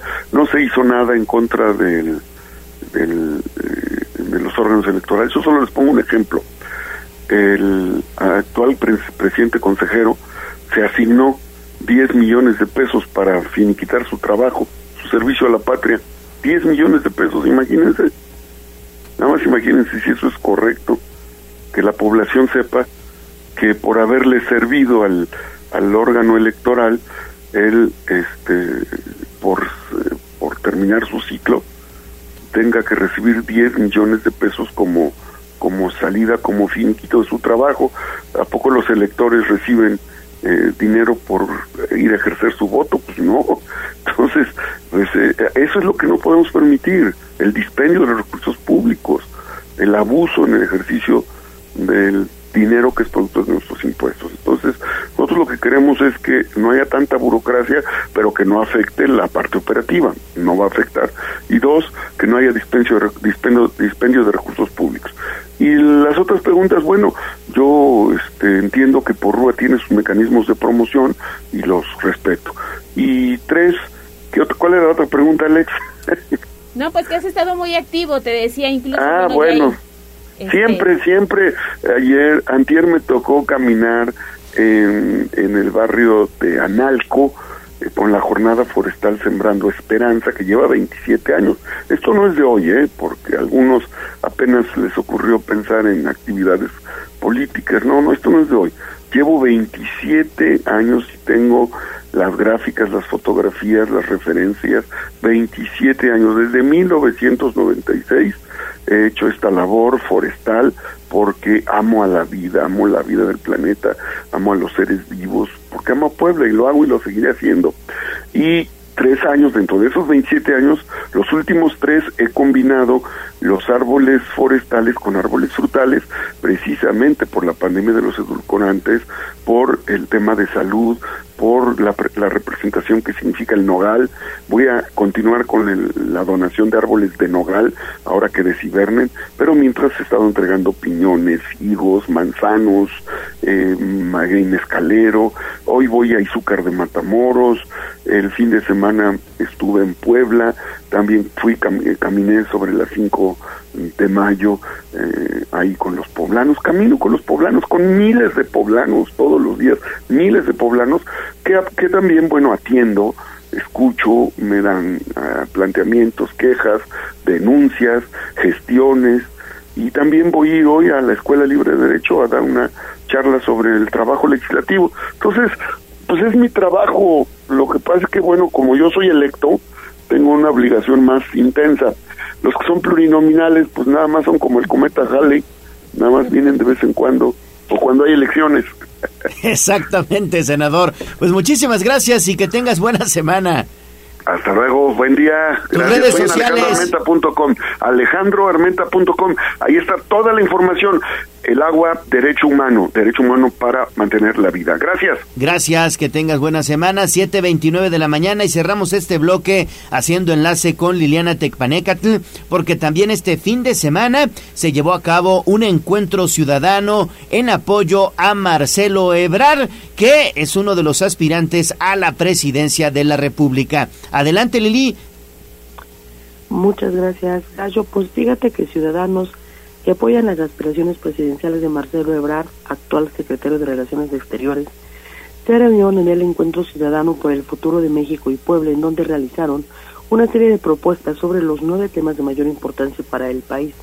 Más de mil simpatizantes del proyecto político del canciller realizaron mesas de trabajo para presentar soluciones a problemas en materia de sustentabilidad, medio ambiente, seguridad pública, derechos humanos, infraestructura, desarrollo social, movilidad, educación y salud. Juan Carlos Natale, diputado federal por Puebla, militante del Partido Verde y quien organizó el encuentro, detalló que los asistentes fueron habitantes de la capital y la zona metropolitana y destacó que sus aportaciones pues van a reunirse en un libro que será llegar al aspirante a los pinos. El objetivo, dijo, es que todas las propuestas recogidas a través de estos encuentros sirvan de base para la creación del proyecto de gobierno con el que Marcelo Ebrard pretende ganar el voto de los mexicanos en el 2024. Será, comentó, un proyecto ciudadano que atienda las principales preocupaciones de la gente.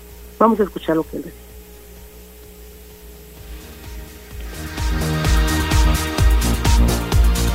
Tania trajo todas sus propuestas en materia de todos los temas que ya vieron, que son nueve, que engloban todo, y estamos dispuestos a hacer un libro con todas las propuestas para dárselas a Marcelo Ebrard y que sea un proyecto de la gente, no el proyecto de un político. Este proyecto que encabeza Marcelo Ebrard es el proyecto que cada uno de los mexicanos y mexicanas vamos a construir juntos, proponiéndole a él qué queremos en México. El legislador agregó que ya se han realizado más de 50 encuentros de este tipo en toda la entidad y seguirán haciéndose a fin de recoger la mayor cantidad posible de propuestas ciudadanas.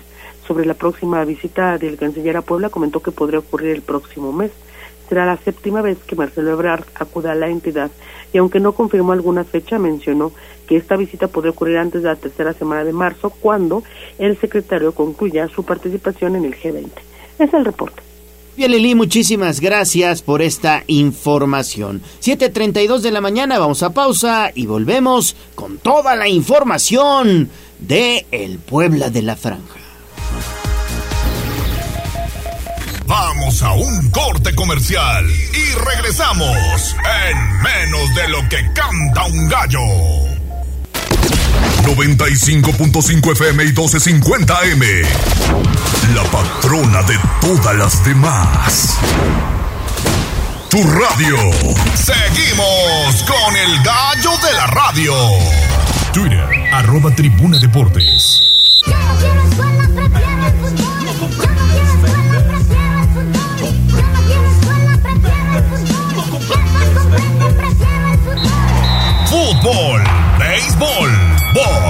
lucha libre, automovilismo y todo el mundo del deporte con Ernesto Romero, Mario Montero y José Luis Sánchez Solá, el Chelis.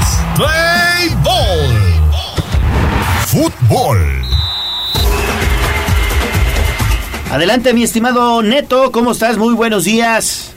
¿Qué tal Gallo? Muy buenos días, buenos días a todo el auditorio. Vamos rapidísimo con información deportiva porque ayer el Puebla, el Puebla sufrió su tercera derrota de forma consecutiva, doblete por parte de Juan Bruneta, pues permitió que el conjunto de Santos regresara a la senda de la victoria después de que a mitad de semana fue goleado 5-0 por el conjunto de Toluca. El Puebla pues parecía que iba a tener una reacción al final del compromiso eh, acercándose 3 a 2, pero pues no, no le alcanzó el tiempo, vino la expulsión por parte de Eduardo Arce y finalmente se va, se va con las manos vacías, con lo cual queda anclado en el antepenúltimo lugar de la tabla general. Lo platicamos, lo comentamos en línea telefónica con José Luis Sánchez Solá, el Chelis y Mario Montero. Señores, buenos días. Buenos días.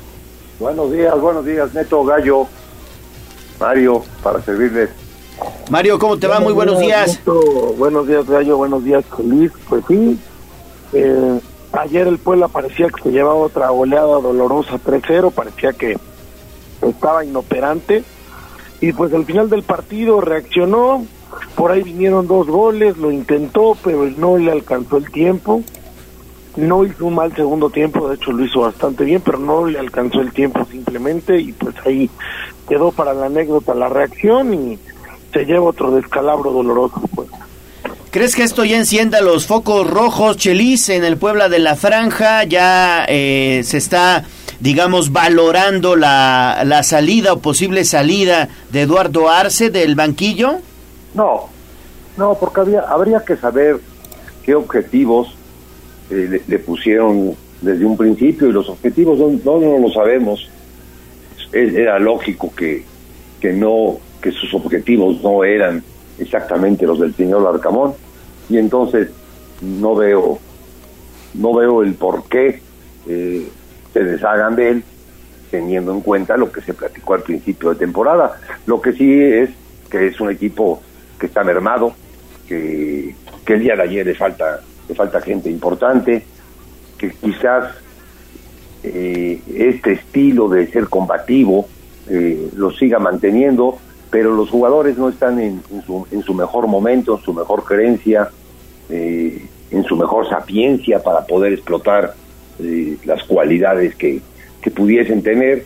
Y, y para mí el, el, marcador es engañoso, tuvo que haber sido, si no quita el, el pie del, del acelerador Santos, sí se pudo haber sacado ese ese 0-5 que sacó en la, en la semana. Esperar y, confiar. Peores temporadas del Puebla en los últimos 30 años, sí ha tenido temporada, sí ha tenido. Lo que pasa que en el pasado reciente de cuatro o cinco últimas temporadas parecía que despejaba, pero las decisiones que se han tomado al principio de cada temporada pues te ha llevado a esto, ¿no? Te ha llevado a, no tener eh, una estructura o una columna vertebral que que, que, siempre sea la misma y que se pueda reforzar con uno o dos elementos temporada tras temporada. El equipo se ha vaciado y, los que quedan, si los tomas en una, en una mala tarde, en una mala noche como el día de ayer, a destiempo, tres segundos, dos segundos siempre tarde, pues sucede lo que, lo, que sucedió y como siempre el, el, afectado número uno es el aficionado, el aficionado que, que verdaderamente espera, espera mucho de su Puebla y que todo este rollo y toda esta verdad y todo este manera de proceder de, de la gente de pantalón largo, pues ha encaminado a tener al Puebla que tenemos ahora. ¿Cuál tenemos? Uno que, está, que va en lugar 16, y que solo le ha ganado al lugar 17 y al lugar 18. Exactamente, mi estimado Neto, pues hoy los equipos del grupo Salinas, los dos están prácticamente de capa caída, Mazatlán también pierde ante Pumas, pese a las apuestas, pese a la lana que les prometieron, pues también ahí está este mal accionar de los dos equipos del señor Salinas. Sí, uno ocupando el antepenúltimo lugar de la tabla general, el caso del Puebla que apenas acumula dos victorias, las dos victorias ante equipos que están abajo del cuadro camotero en la tabla general, el caso de Mazatlán y Querétaro, ambas como local, solamente un empate que pues tal vez ha sido el partido más valioso que ha tenido el equipo hasta el momento dirigido por Eduardo Arce, a dos anotaciones ante las Águilas del América. Y a cambio, a cambio de seis derrotas, tres de manera consecutiva se viene la visita ante el conjunto de Pumas, un equipo de Pumas que viene precisamente de derrotar por marcador de dos goles a uno ante el conjunto de Mazatlán. Y posteriormente el Puebla estará recibiendo a las Chivas, las Chivas que ya están metidas eh, dentro de los cuatro primeros lugares la tabla general tratando de evitar el repechaje buscando el boleto directo, así que panorama pues nada, nada favorecedor se viene para el conjunto poblano que pues prácticamente, aunque está a tres puntos de la zona de repechaje, al menos en accionar, parece, parece que está bastante lejano de conseguir por lo menos ese objetivo.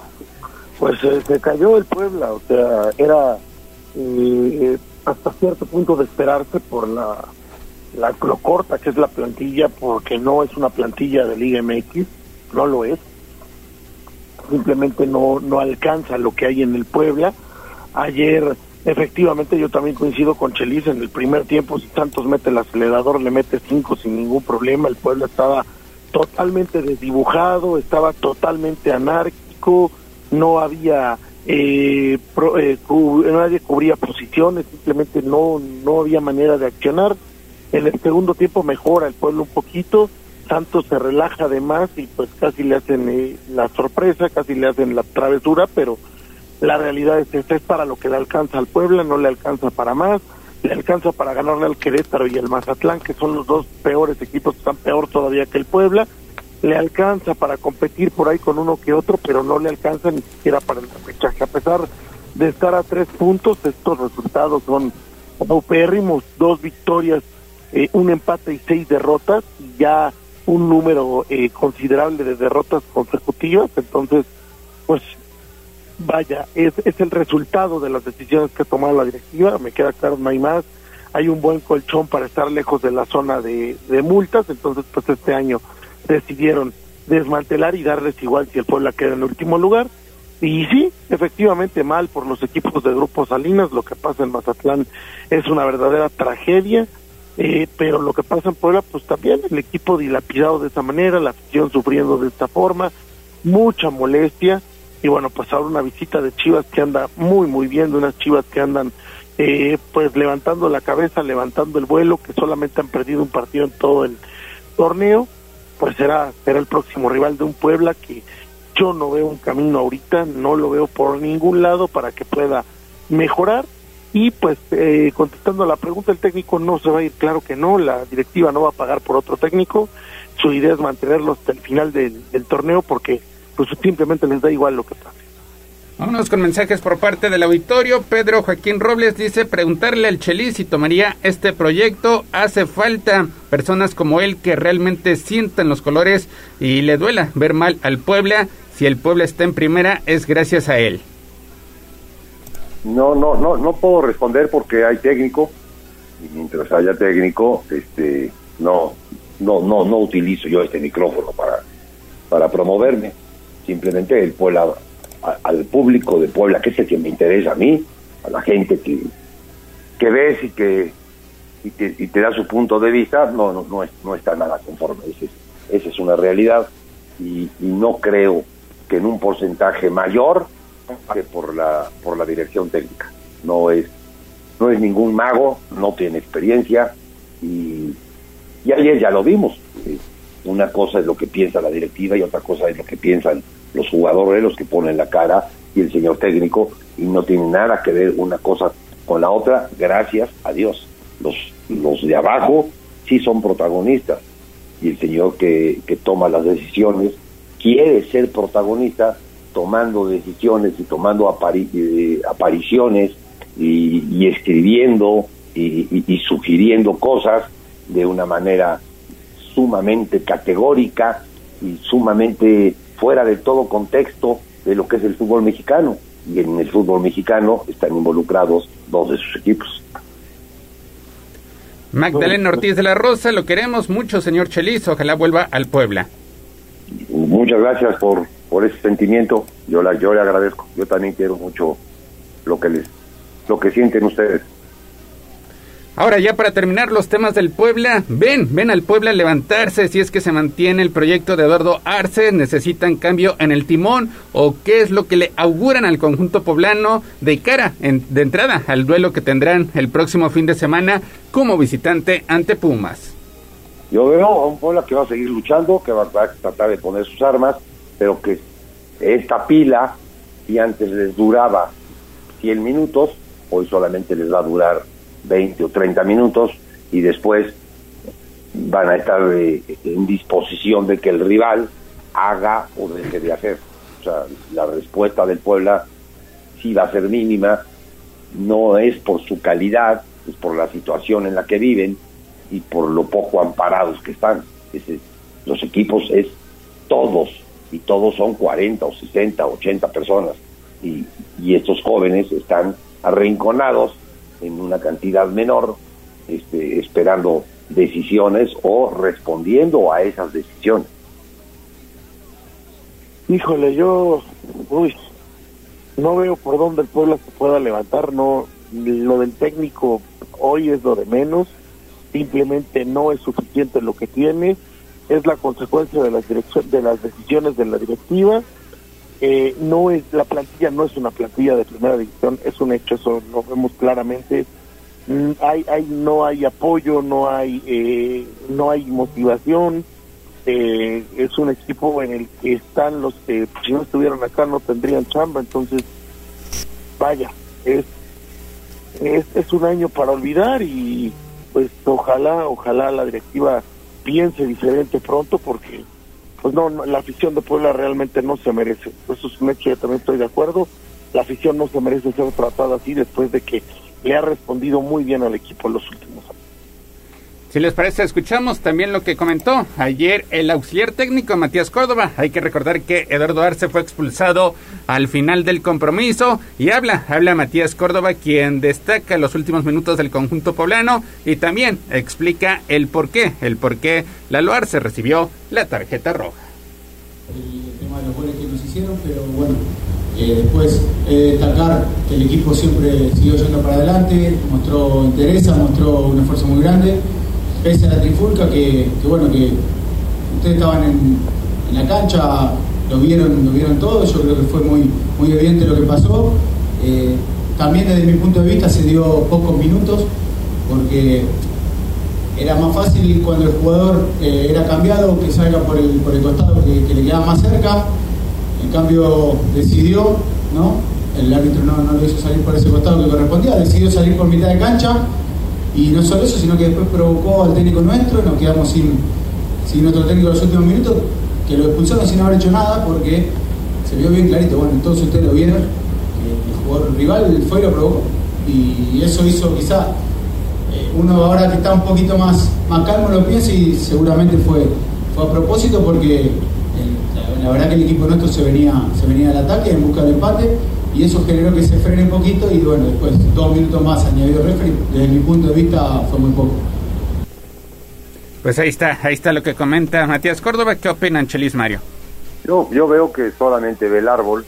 El árbol son los últimos 10 minutos o 5 minutos. Tiene toda la razón. El Puebla fue provocado, fue provocado por, por, por Collage, por el auxiliar técnico. Y, y el Puebla respondió ante esta ante esta situación en la que estaban viviendo y, lo único que ganaron es que el árbitro en vez de dar ocho minutos y, comerse seis en esta última discusión, pues al final de cuentas solamente, solamente sumió, sumó dos, sumó hasta el número 100 y se acabó el, partido. Solamente ve lo que pasó al final, no ve todo, todo el desarrollo. Si viese todo el desarrollo, eh, a mi manera de ver, sería, sería mucho más honesto, ¿no?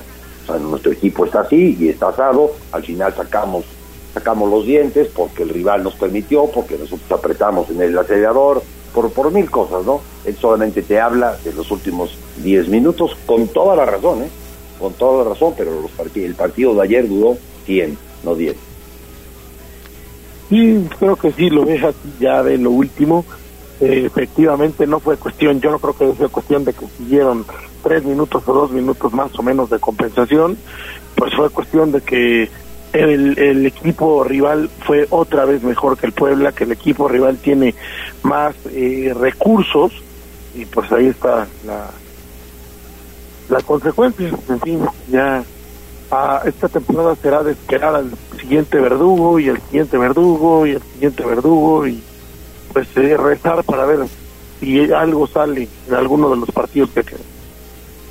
Pues ya estaremos, ya estaremos al pendiente toda la semana de la preparación, de la recuperación de elementos. Por ejemplo, Kevin Ramírez, que ya estará entrenando a la par de sus compañeros en espera de ser convocado el próximo fin de semana. De la evolución por parte de Facundo Weller, que todavía va para unos días en la congeladora, de acuerdo al reporte médico que mandó recientemente el conjunto poblano. 7 de la mañana con 51 minutos. Hasta aquí la información del Club Puebla.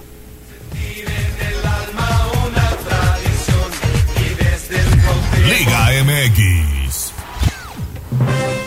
Vámonos con el resto de partidos que tuvieron, que se llevaron a cabo este fin de semana, destacando lo que pasó el pasado sábado en el Estadio Jalisco. El América ganaba por marcador de dos goles a cero, sin embargo, se vio alcanzado por el conjunto rojinegro, igualdad a dos anotaciones, con lo cual el conjunto azul crema, Chelis Mario Gallo, sale de los primeros cuatro lugares de la tabla general un partido que lo tenía dominado totalmente, totalmente el América, se lo deja, se lo deja empatar. Nada tiene que ver el portero, por favor, no se metan con el portero, fueron dos golazos, dos golazos que, el portero no llegó y, el América no supo darle finiquito a este partido en, su accionar después de llevar la ventaja de 2-0. Muy, muy buena reacción del Atlas y al final de cuentas el América deja pasar dos puntos porque el partido daba para que el, América se llevara los puntos. Y, y esa, esa, esa, esa es la realidad, ¿no? Cuando, sí eres cuadro chico, cuando sí te lo desmantelaron, cuando eres un técnico nuevo que nunca ha dirigido en primera división, pero tienes elementos de los cuales puedes echar mano y cualquiera de los elementos que tiene el Atlas, pues no los tiene el Puebla. Lo más rescatable es eh, que eh, Henry Martin sigue metiendo goles, ¿no? Sigue, sigue metiendo goles y, para mí lo, lo más, sí, es importante porque es el centro delantero. Ha tomado el liderazgo del señor Ochoa, un, lugar que estaba totalmente vacío en un club como el América, en la base de ejemplo, su liderazgo en base a ejemplo, ha tomado esta, esta, esta, esta y entonces se ve reflejado en él y en sus compañeros. Parecía que el América controlaba el partido, parecía que iban a llevar una buena cosecha del Estadio Jalisco, que fue un entradón. Fue un partido que a la gente de Guadalajara levantó mucho, pero pues el Atlas supo reaccionar, supo reaccionar, supo empatar, eh, encontró caminos. Yo también estoy de acuerdo con Chelis, no le echen la culpa al portero. Yo creo que fueron dos golazos también de eh, equipo de Atlas y bueno, pues un empate que al final sí saca al América de los primeros puntos, pero ojo, el América es el único equipo invicto de la Liga MX. Eh, ha tenido una cantidad de empates, sí, pero no ha perdido todavía. Y efectivamente también destacar a Henry Martin, que está que no cree nadie y que cuando las cosas se complican se echa el solito de equipo a la espalda y a base de goles lo rescata. Digo, en esta ocasión no fue exactamente así, pero eh, eh, pues, eh, el, jugador sigue cumpliendo y sigue metiendo muchos goles. Y por su parte, Gilberto Sepúlveda y Ronaldo Cisneros anotaron un gol cada uno y Chivas ratifica su buen momento al doblegar 2-1 a Tigres que pierde su condición invicta en el presente campeonato. Sí, a mí, a mí Chivas, aunque se, se, escuche, escuche raro, a mí Chivas no me gusta. Chivas corre, mete, juega a una sola velocidad alta durante todo el partido y esto hace que los rivales no se puedan no se puedan acomodar. Llámese como se llame esta vez le tocó un Tigres en el estadio de Tigres con, con mejor plantilla Tigres pero que el técnico y los jugadores no se pudieron acomodar ante esta ante esta gran velocidad. Simplemente compara la dinámica de los dos mediocampistas por el centro de Chivas contra lo que hace Carioca y lo que hace Pizarro, que son los ejes, en, esta posición son los ejes los que hacen que el equipo que el equipo sea parejo de un equipo y del otro. Entonces ahí ahí se finca esta derrota esta derrota de Tigres y este triunfo del América, perdón, del de Chivas. A mí no me gusta lo que hace lo que hace Chivas. Ahora que le alcanza para superar a equipos con mucho menos dinámica con mayor eh, presupuesto que ellos, sí, sí les está alcanzando. Y esto es más que lo que venía haciendo Chivas en las últimas cuatro, cinco, seis o ocho temporadas.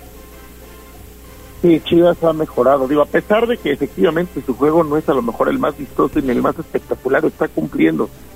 Y ya se, se solito, calladito, ya se fue a pegar a los primeros lugares porque ha sacado los resultados. O sea, Chivas está haciendo lo que hace mucho tiempo que no hacía sacar resultados, está, está sacando puntos, es un equipo que a lo mejor tiene carencias pero que las tapa bien y es un equipo que le juega al tú por tú a quien sea, eso también es cierto, a pesar de que juega a una sola velocidad y que no tiene pues eh, eh, digamos espectacularidad, pero le juega al tú por tú a quien sea y aquí ha acabado doblegando a los grandes, el caso de doblegar a un Tigres que es un equipo mucho más fuerte, con una plantilla mucho más completa, lo, lo acaba derrotando y pues, bueno, pues, eh, yo creo que eh, de Chivas no podemos decir nada más que, que están haciendo las cosas bien y que le gana a cualquiera. No, y lo mismo sucede con Toluca, ¿eh? Pian pianito, ahí va, ahí va también el Toluca, que también ganó. Pero jugando fútbol. Sí. Eh, esa es la, la, gran diferencia con Chivas. Toluca que juega fútbol, armó su cuadro bajo, que era el talón de Aquiles de Toluca, y a partir de la media cancha tiene jugadores sumamente desequilibrantes, con dos jóvenes, hoy juega con dos jóvenes por fuera y, que hacen mucho, mucho daño a las, a las defensivas. Es totalmente diferente lo que plantea el señor Ambriz o lo que entrena el señor Ambriz a lo que entrena el señor de, Serbia. Entonces, para mí sí, a Toluca sí le doy una palomita. Y también, también hablando de equipos que están enrachando, Cruz Azul con Uriel Antuna, quien anotó en el arranque del partido, pues permite que el brasileño Ricardo Tuca Ferretti inicie con éxito su etapa como estratega del conjunto celeste para derrotar 1-0 a Ciudad Juárez. Y con esto la máquina pues Silvana, tres victorias consecutivas, ya está en zona de repechaje. Con los con los mismos jugadores, quizá un poco más adaptados, pensando en que los refuerzos llegaron tarde, y entonces el señor Gutiérrez nunca le dio tiempo de, saber si eran buenos o malos jugadores que él no trajo. Y entonces lo, aguantaron muy poco. Eh, vamos rumbo a la fecha a la fecha 10 estos jugadores empiezan a tomar un poco de ritmo pero le toca disfrutar eh, de estos triunfos. Primero al señor Moreno y luego al señor Tuca Ferretti. Yo para mí es es una una infamia lo que, lo que sucede en el Cruz Azul y lo que sucede en el fútbol mexicano y siempre pagan justos por pecadores y aquí el pecador fue el señor Gutiérrez. Pues sí, yo creo que también se precipitaron, pero los Cruz Azul ahí va, o sea, a pesar de haber tenido un arranque espantoso donde parecía que iba a ser otra tragedia de temporada, el equipo se levanta y las bondades de la Liga MX, donde puedes estar en el último lugar, pero si sacas dos puntos que pegas a la zona de repechaje, pues está permitiendo que hoy Cruz Azul esté en repechaje y que vaya, parece que a la alza, digo, no hay hay gente Cruz Azul muy emocionada diciendo que ya pasó, que ya van para arriba, que ya nadie los para, que ahora sí, que el Tuca. Pues es la historia de la vida de Cruz Azul, pero bueno, por lo menos sí se ve mejor a lo que era hace un par de semanas, porque pues sí también se notó, digo, creo que ahí ya había un descontento o alguna situación porque los jugadores no son los mismos o no se ven como si fueran los mismos. Y, y, le falta un partido pendiente contra Querétaro, ¿eh? Le falta un partido pendiente. Yo te quiero preguntar, Chelis, si existe eso de que hay jugadores que le tienden la cama a los, a los directores técnicos. Mucho se habla de eso, los, lo, lo, que estamos viendo, por ejemplo, con Potro, con Potro Gutiérrez que salió y que el equipo jugaba muy, muy mal. Llega, no, ni siquiera Tuca, llegó este Joaquín Moreno y, y bueno, pues mejoraron de manera sustancial. Hoy con Tuca, bueno, pues siguen mejorando. Sí existe eso, ¿verdad? No, no, no es, no es tender la cama, es simplemente que los resultados no se dan la vanidad del futbolista es a sumo grado y, las derrotas y las derrotas y le, empieza la prensa le empieza a echar la culpa a los jugadores y entonces los jugadores saben que nunca se van a ir y que lo normal es que se vaya el técnico. Una vez que se va el técnico ponen el pie en el, en el acelerador para que el próximo sea quien sea los vea en buena forma. Esa es, esa es la realidad.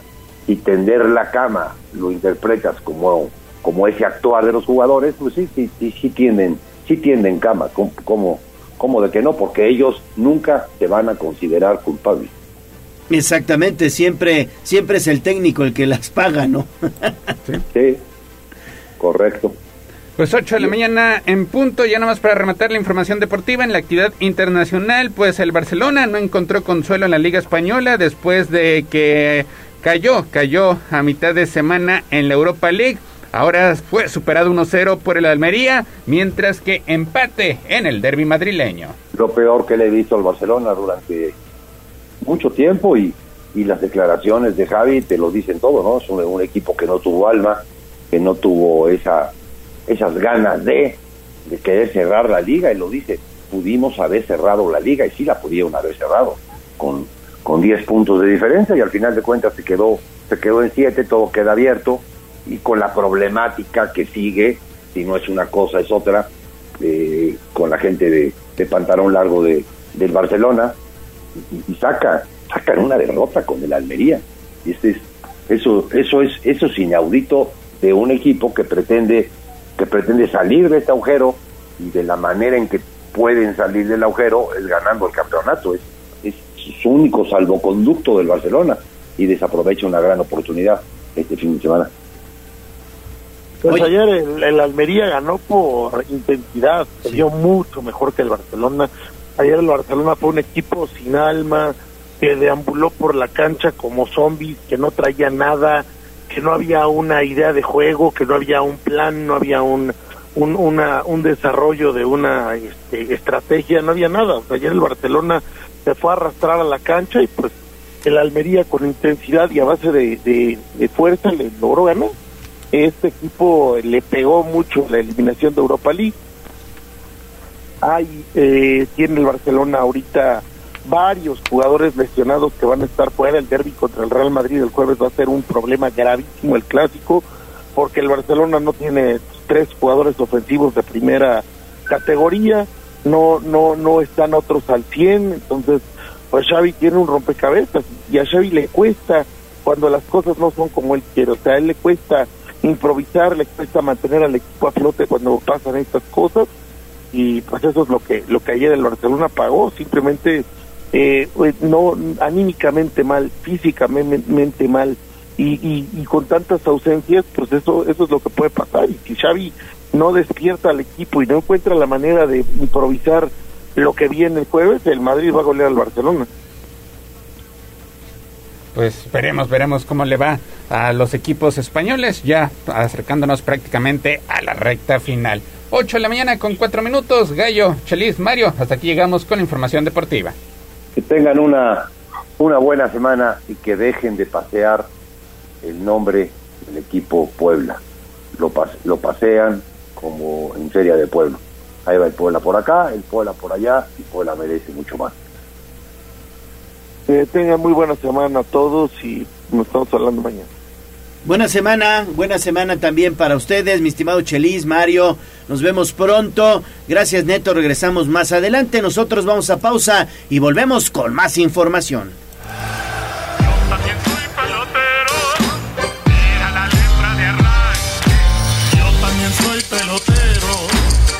Ganó el tiempo. Hasta aquí, Deportes. Pero recuerden que todos los días tenemos una cita en Tribuna Matutina. Continuamos con El Gallo y la voz de los poblanos. Escuchas XHZT 95.5 FM, XEZT 1250M y en alta definición HD 95.5.1. La magnífica 95.5 FM y 1250M. La magnífica. La patrona de la radio. Una estación de tribuna comunicación. Fuerza en medios. Seguimos con el gallo de la radio. Sitio web tribunanoticias.mx. Tribuna Matutina, en resumen con la voz de los poblanos. En las últimas horas, Puebla registró 323 nuevos contagios y ninguna defunción por COVID, informó el secretario de Salud, José Antonio Martínez. Desaparecen seis poblanos en Sonora. Se trata de dos personas originarias de Ajalpan que fueron encontradas con vida, dos más se encuentran desaparecidos y dos lamentablemente murieron en aquella entidad. Esto lo informó el secretario de Gobernación, Julio Huerta. Puebla registra más de 650 casos de influenza y 30 defunciones a causa de esta enfermedad, así lo informó esta mañana también el secretario de Salud, José Antonio Martínez. El gobernador Sergio Salomón Céspedes Peregrina asegura que hará cambios en el gabinete solo cuando sea estrictamente necesario. Se realizó en Puebla la manifestación color rosa a favor del INE. Hubo menos personas que la anterior movilización, pero bueno, lo cierto es que muchos ciudadanos salieron a protestar este fin de semana. Buenas noticias, el precio del gas LP en Puebla baja solo algunos centavos. Se realizó este fin de semana el encuentro ciudadano por el futuro de México y Puebla en apoyo a Marcelo Ebrard. Posponen audiencia en contra de Javier N. por el feminicidio de Cecilia Monzón. El presidente municipal Eduardo Rivera inauguró esta mañana obras de pavimentación en la calle 6 Sur de la colonia Loma Linda. Resaltó que en lo que va de su administración se han realizado más de 500 acciones por día, esto en la presente administración municipal. Y en información internacional se registró un nuevo sismo en el sureste de Turquía. Se reporta al menos una persona sin vida y 69 heridos. Recuerde estar pendiente de redes sociales arroba noticias tribuna, tribuna vigila y código rojo.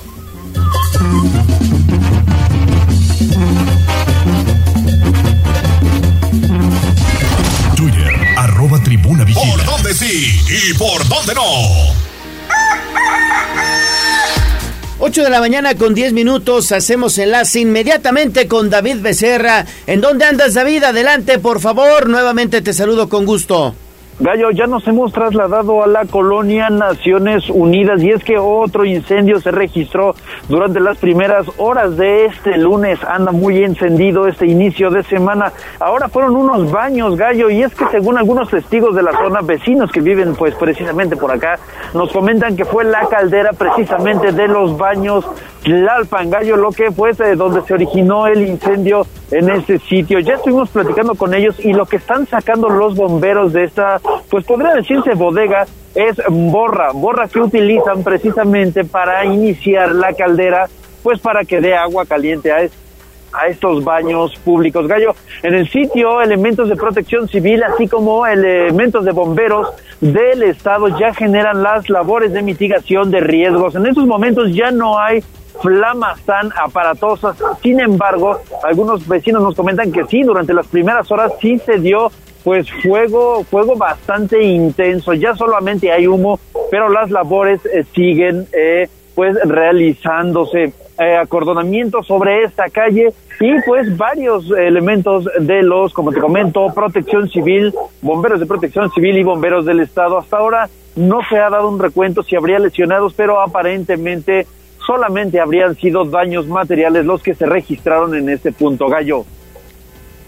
Bueno, pues entonces iniciamos la semana muy encendidos, ¿verdad, mi estimado David? Esta semana está sacando fuego, Gallo, y es que ya hemos reportado dos incendios, eh, lo que van de estas dos horas que inicia la información contigo, el Gallo de la Radio. Oye, David, ¿nos repites la ubicación?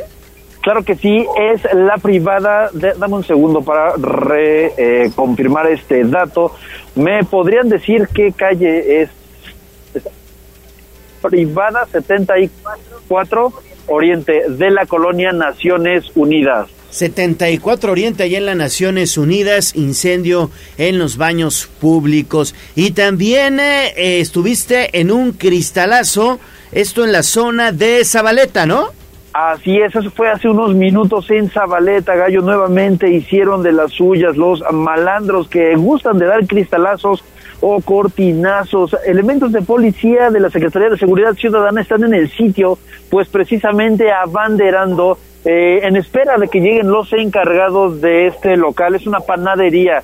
Aparentemente dieron el cristalazo y habían ingresado para robar una computadora. Hasta el momento es lo que se tiene registrado. Sin embargo, ya en cuanto lleguen los encargados estarían ingresando a este local gallo para hacer un recuento de los objetos sustraídos. Ya nos hemos dado cuenta que en estas tres semanas se han dado varios eh, pues de esos eh, sucesos en los que ingresan ladrones a los locales, Gallo. Muy bien, muy bien David, pues muchísimas gracias y regresamos contigo más adelante. Gracias David, vamos a una interesante entrevista.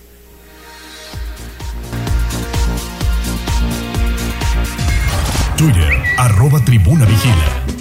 Y esta va para todas aquellas que son como una chica que yo conozco. El Corral. La entrevista sin tapujos. En tribuna matutina. Estamos de vuelta ya en Tribuna Matutina, son las 8 de la mañana con 14 minutos y hoy es un gusto saludar en esta mesa de trabajo a un buen amigo, mi estimado Ale, te saludo con gusto, buenos días. ¿Qué tal? Buenos días, mi Leo, gracias por darme la oportunidad. Hoy es un día importante para todos los trasplantados, tanto como de órganos como de, tejidos. De tejidos. Así es, entonces pues es un día muy importante para todos. Gracias, Ale. Oye, pues eh, quisiéramos platicar contigo aquí, Ale Bautista, la voz de los poblanos y un servidor, porque quisiéramos conocer parte de tu testimonio, ¿no? ¿Cómo fue que, que viviste todos estos años previos a ser trasplantado y que de alguna manera nos lleve a la reflexión con las personas que todavía están dudando si eh, pues eh, externan digamos su deseo de donar sus órganos. ¿Cómo, ¿Cómo han sido estos años para ti como trasplantado y sobre todo esos años previos a, a esperar eh, un riñón? Porque tú eres trasplantado de riñón, ¿no? Así es, mi Leo. Mira, yo realmente me, este, tuve cinco años en diálisis cinco años en, en eh, hemodiálisis. Y la verdad es un desgaste tanto como físico, moral, y, deja de eso, ¿no? Que también es un desgaste tanto para la familia. El verte que, pues que tu vida se te va apagando en minutos, segundos.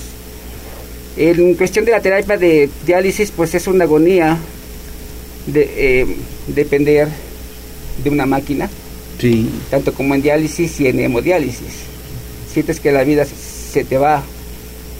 Entonces, este, yo tuve una espera de 10 años para poder tener mi trasplante de riñón. Mi trasplante de riñón es cadavérico. Entonces, le doy gracias a, Dios por esta oportunidad, por esta segunda oportunidad de, vida. Fíjate ¿Y, ¿Y conociste, Tocayo, buenos días, al donador, a la familia? Así eh, es, mira, yo tuve la dicha, no la conocí, pero sí por medio de, de unas amigas me comentaron que pues que ella fue una señorita de 15 años. Lamentablemente ella murió en un accidente de moto. Y otra cosa, no, este, no, este, ella no llevaba un casco de seguridad, mm. lamentablemente. Sus, papás de ella son maestros y desafortunadamente ella muere de muerte cerebral. Sus papás, pues al ver todo este tipo de, de, de conciencia, ¿no? Porque realmente ellos este, hicieron una conciencia deciden donar. los órganos de su hija. Y fíjate, hoy el riñón de su hija está contigo, mi estimado Ale, y eh, pues también conocer prácticamente todo lo que lo que sientes, todo lo que vives y lo que viviste durante estos 10 años, ¿no? Porque el hecho de, ir a, sesiones de diálisis, de hemodiálisis, es muy desgastante y también pues eh, eh, afecta digamos tu modo de vida y, afecta también tu, tu, forma física no así es no y deja de decir Leo que no nada más es físico es mental. El, el, el poder saber que no puedes ir a, hacer una vida normal este, como todos no el poder viajar el poder salir es una vida de estar siempre pues pensando en tu vida que es estar en casa, sesiones, cuidados, no es una vida normal. ¿no? Ahora que tengo mi trasplante de riñón, pues vuelve todo a ser normal.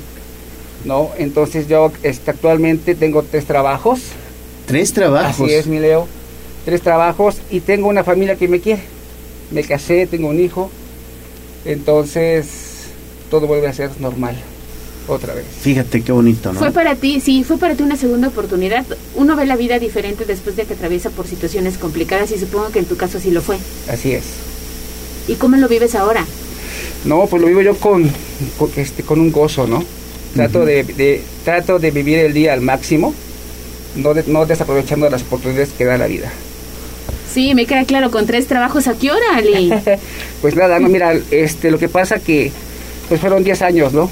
el estar este, postrado en una cama, estar enfermo y, y, y, ahora que, que, me llega mi trasplante pues dices, wow, tengo la oportunidad de sentirme útil.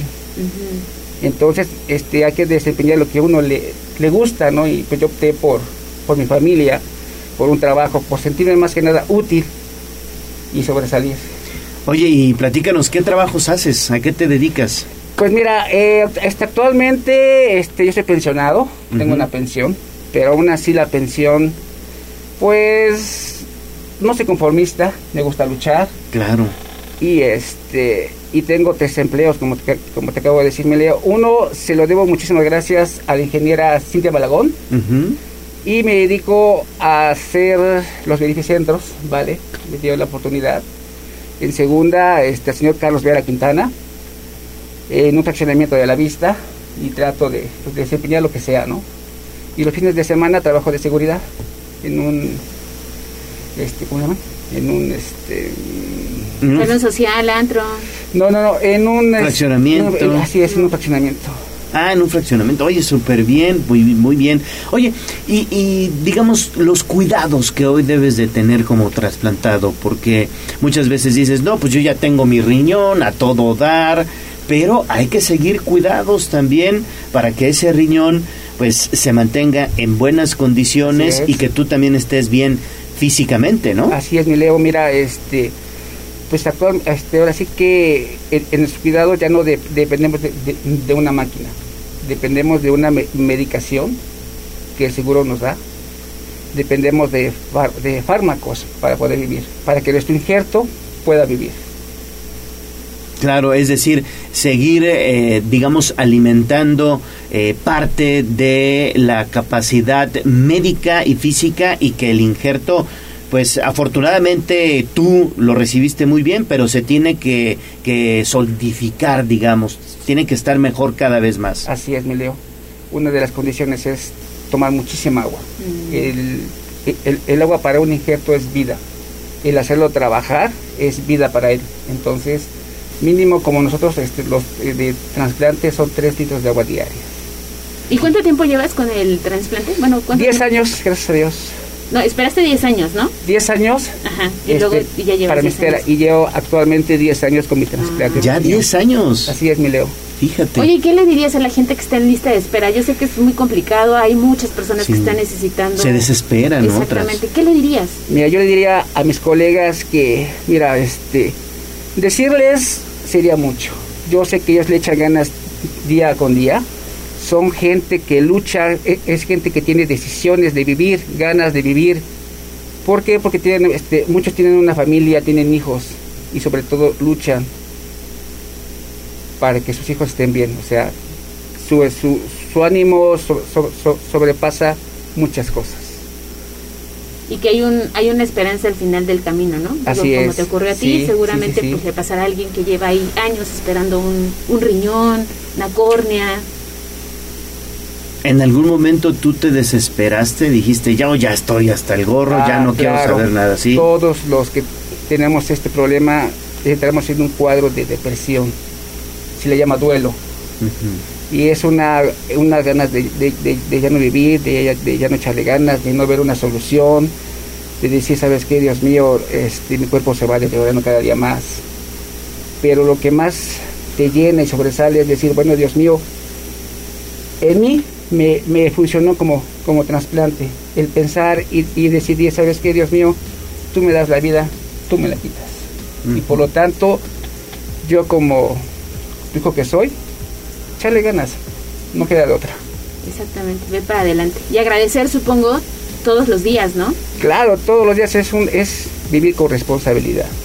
Vivir con responsabilidad significa hacer el bien, hacer las cosas bien y sin, per- sin perjudicar a, unas, a- a las terceras personas.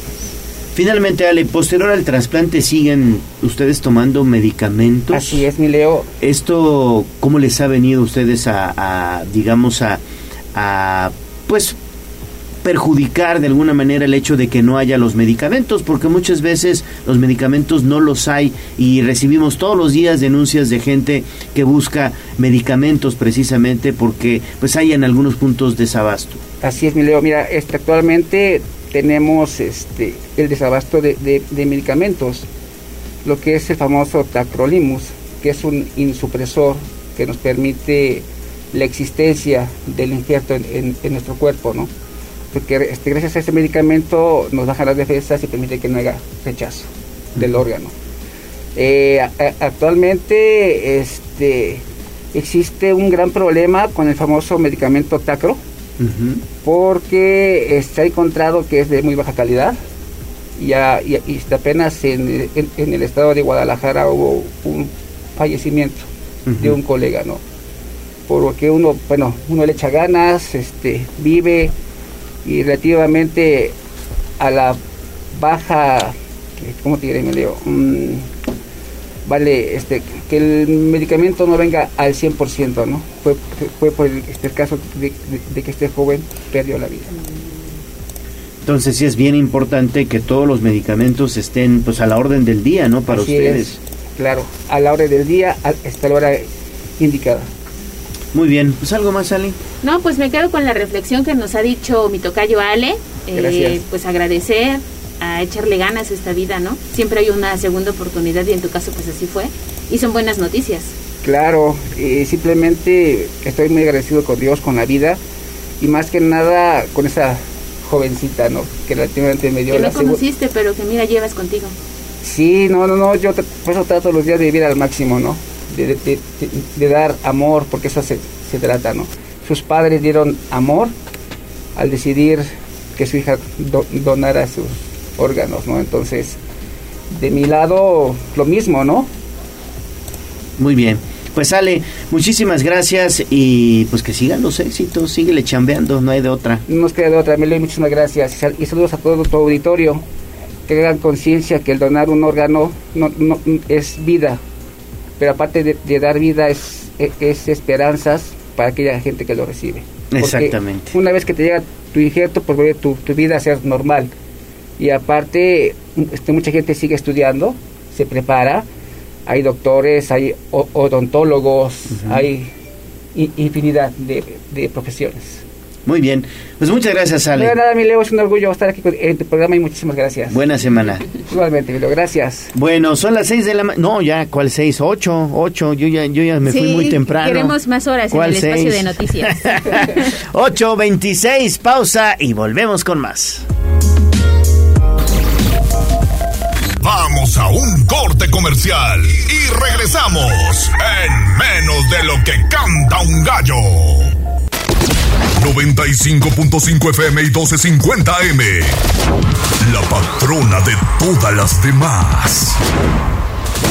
Tu radio. Seguimos con el gallo de la radio. Instagram, Tribuna Noticias. Me siento muy contento, me siento muy feliz. Ave, doctor, los que vamos a morir te saludan. Nuestros consejos de salud en el dispensario, en Tribuna Matutina. 8 de la mañana con 29 minutos. Saludamos al doctor Víctor Manuel Caballero. Doctor, ¿cómo estás? Te saludo con gusto. Buenos días. Muy buenos días, Leo. Muy buenos días a todos ustedes. Bien, bien y espero que sea una buena semana para todos. Igualmente, doctor. Mañana, 28 de febrero, el Día Internacional de las Enfermedades Raras. Muchas enfermedades raras y que además siguen surgiendo, ¿verdad, doctor? Eh, sí, efectivamente. Bueno, mañana eh, se puede decir, se recuerda, ¿no? que tenemos un enorme reto en materia de salud, porque sí, eh, digo, estimamos más de 7.000 enfermedades a nivel mundial etiquetadas como raras o también como huérfanas, eh, y son etiquetadas así por su eh, baja presencia en la población, le llamamos prevalencia. Es decir, depende de cada país, pero en México habrá unos 5 casos, 5 o 6 casos por cada 10.000 habitantes pero el hecho de que sean raras no quiere decir que no sean importantes. Eh, un padre de familia cuyo pequeñito, porque son enfermedades que se detectan generalmente o deben detectarse al nacimiento, eh, que tiene una enfermedad de este tipo, ay, comienza a convertirse en un calvario para la familia en todos sentidos. Por lo tanto, pues el hecho de ser poca su frecuencia no significa que no tengamos que ponerle atención y sobre todo diagnóstico muy, muy temprano pues para evitar complicaciones, ¿no? No sé si la, la comunidad que escucha ahora identifica esas enfermedades, pero les puedo decir que son eh, situaciones en las cuales se hacen problemas crónicos, los pequeñitos nacen con la enfermedad o por lo menos con las alteraciones genéticas que van a desarrollar la enfermedad en pocos meses o en varios años. Y estas afectaciones pueden ir desde afectar un solo órgano hasta afectar casi todos los órganos del cuerpo. Son invalidantes, o sea, incapacitantes. En muchas ocasiones hay un deterioro mental, deterioro cognitivo de, para entender la realidad, eh, dificultades de todo tipo en los órganos de los sentidos. Es decir, son enfermedades eh, muy, muy importantes en el sentido de la forma en la que afectan al ser humano y insisto, lo más delicado es que pues no hay muchos medicamentos, número uno, y tampoco hay em, eh, una suficiente investigación. Yo creo que es un tema de reflexión seria, este que será en este último mes de, de, febrero, pues para que todos los sectores, todos los eh, involucrados en la salud, y bueno, hay, hay asociaciones de padres de familia, en México que, que luchan, que trabajan, que se esfuerzan por dar a conocer esto y sobre todo pues para que existan los recursos necesarios para su atención.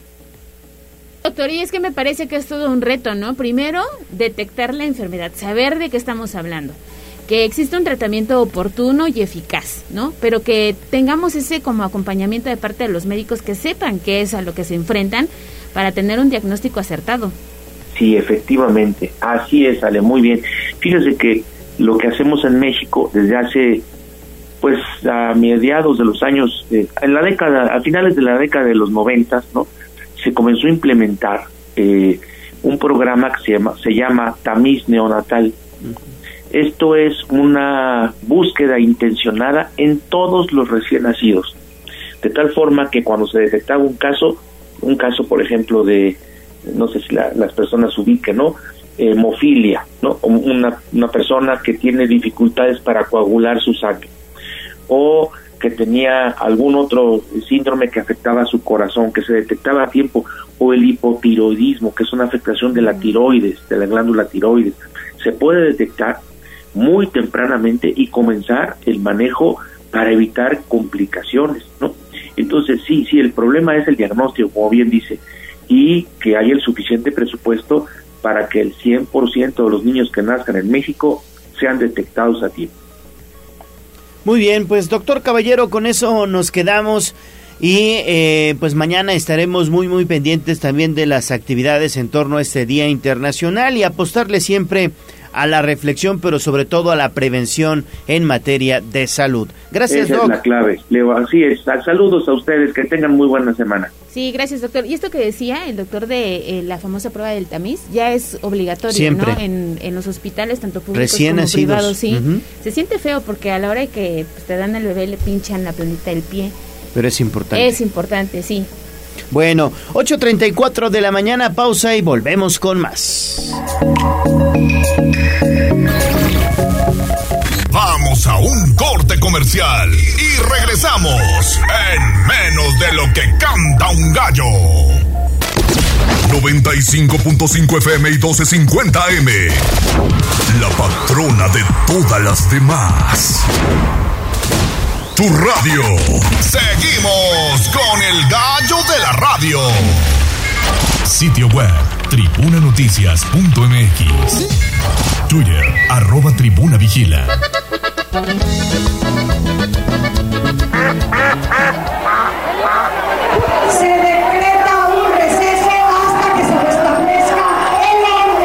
Te hagas pato. Vamos con información de la política. En Tribuna Matutina. 8 de la mañana con 37 minutos y es un gusto saludar en esta mesa de trabajo al diputado federal Mario Riestra. Mi estimado Mario, ya te extrañábamos, hermano. Ya se les extrañaba. Muy buena semana, Ale. Muy buena semana, Leo. Buenos Gracias, días. como siempre, por la invitación. Qué bueno que estás por acá, sobre todo este lunes, para platicar de lo que sucedió justamente ayer con esta mega marcha que todos observamos en diferentes ciudades de México, pero también en la capital del país, allá en la Ciudad de México. La sociedad organizada con eh, eh, una sola eh, pues encomienda, el defender al INE, ¿no? Pues ya esto no debería de extrañarnos, Leo. Eh, hay que recordar la, la marcha de, de noviembre. Sí. Que fue una marcha también muy importante y aquellos que la subestimaron creo que cometieron un grave error. Porque hoy desde el poder se sigue desdeñando una manifestación ciudadana con un clamor pues legítimo. Y creo que lo que debería de corresponder por parte del gobierno es escuchar. Primero darse la oportunidad de escuchar cuáles son las demandas, los planteamientos de millones de mexicanos, porque ayer salieron a las calles en más de 100 ciudades de México y del extranjero a manifestarse a las plazas públicas, ciudadanos cuya única premisa es el anhelo de tener un árbitro imparcial, autónomo, que dé legalidad, que dé certidumbre y que dé igualdad a los comicios. Y me parece que es un grave error subestimar lo que sucedió el día de ayer, porque significaría el subestimar a la ciudadanía. He escuchado a diferentes liderazgos de Morena que salen a decir que se están defendiendo a delincuentes y que si García Luna, y la verdad es que ayer en ningún momento ese fue el tema. El tema fue el anhelo de tener un árbitro electoral con toda la fortaleza, independencia, imparcialidad eh, transparencia que hoy tenemos, que le permitió a Morena y que le ha permitido al PAN y que le ha permitido al PRI ganar elecciones, te doy un dato importante para mí. Desde que llegó el INE, dos de cada tres elecciones municipales y estatales terminan en alternancia. ¿Esto qué quiere decir? Que ningún partido político en el poder puede perpetuarse por sí solo. La ciudadanía, dadas las condiciones actuales, eh, tiene la oportunidad de sacar a los malos gobiernos del el poder y eso es lo que estamos nosotros defendiendo, la posibilidad de que cualquier mexicano emita un voto en el cualquier de los sentidos que él considere a fin de que eh, permanezca o cambie sus autoridades. Y pues, insisto, yo creo que el gobierno debería de, escuchar, debería de darse la oportunidad de eh, dialogar. No ha habido diálogo en todo este sexenio. Las reformas han sido impuestas o rechazadas, nunca consensuadas. No ha habido una sola ocasión en la cual Andrés Manuel López Obrador, en lo que va de este gobierno, se siente con los principales líderes de la oposición o de la sociedad civil. Y ayer el llamado era eso, a dialogar, a defender nuestras instituciones. Nada tiene que ver esto con eh, otras cuestiones coyunturales que pudieron haber surgido en los últimos días y, ojalá que nos demos esa oportunidad todos los poblanos, porque además lo que yo he venido reiterando es, estamos defendiendo la escalera de la democracia por la cual Morena llegó al poder. Lo que no es justo es que esas condiciones de igualdad, de certidumbre, de legalidad, hoy quieran ser tiradas para que nadie más pueda subir por esa misma escalera que hoy le permitió llegar a Andrés Manuel López Obrador al gobierno. Oye, diputado, ¿y qué crees que va a suceder después de esta movilización? Hoy veo las principales planas de los medios de circulación nacional. Todos. Pues resaltando precisamente esta marea rosa que se registró el día de ayer en esta movilización, pero ¿qué crees que es lo que vaya a suceder cuando hemos encontrado pues oídos sordos de parte de la autoridad federal han minimizado siempre este tipo de movilizaciones, concentraciones de la sociedad civil? ¿Pero qué pasará? Pues mira, el siguiente paso va a ser continuar dar la, dando la, batalla jurídica al seno de la Suprema Corte de Justicia de la Nación. Eh, yo creo que hay buenas perspectivas.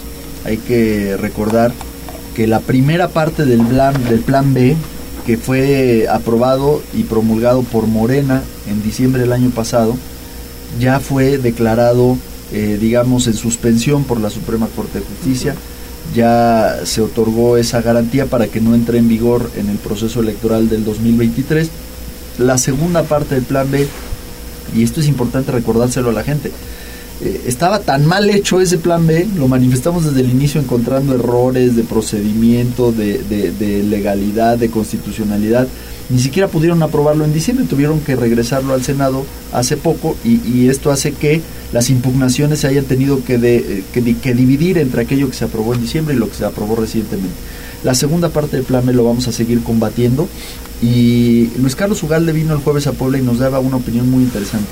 Él cree, y yo coincido, que gran parte y la parte más tóxica de este plan B va, no va a soportar, digamos, la prueba de constitucionalidad al seno de la Suprema Corte de Justicia, de tal suerte que eh, podríamos tener esa tranquilidad de que lo más nocivo, lo más regresivo, lo más perjudicial por parte del Plan B no entrará en vigor. ¿A qué nos estamos refiriendo?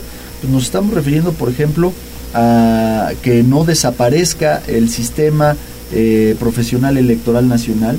Hoy todos los funcionarios del INE entran gracias a exámenes, meritocracia, sus ascensos y su permanencia se debe a este sistema y eso es parte de lo que quiere acabar Morena.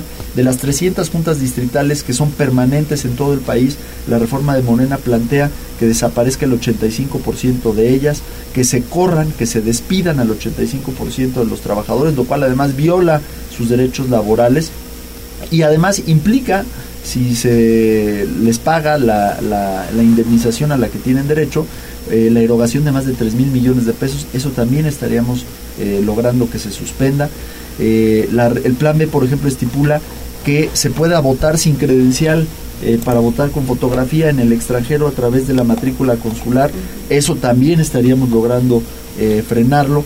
Se estaría logrando frenar el que el padrón electoral, todos nuestros datos eh, biométricos, eh, que son muy importantes, no pasen a formar parte del gobierno federal como se planteaba, sino permanezcan en manos del Instituto Nacional Electoral, dándole también cumplimiento a nuestra, a nuestra normativa de datos personales, personales y la garantía a los ciudadanos del buen uso de, esos, de esa información, eso estaríamos también logrando frenarlo. Entonces, eh, digamos, todavía hay que estar muy atentos.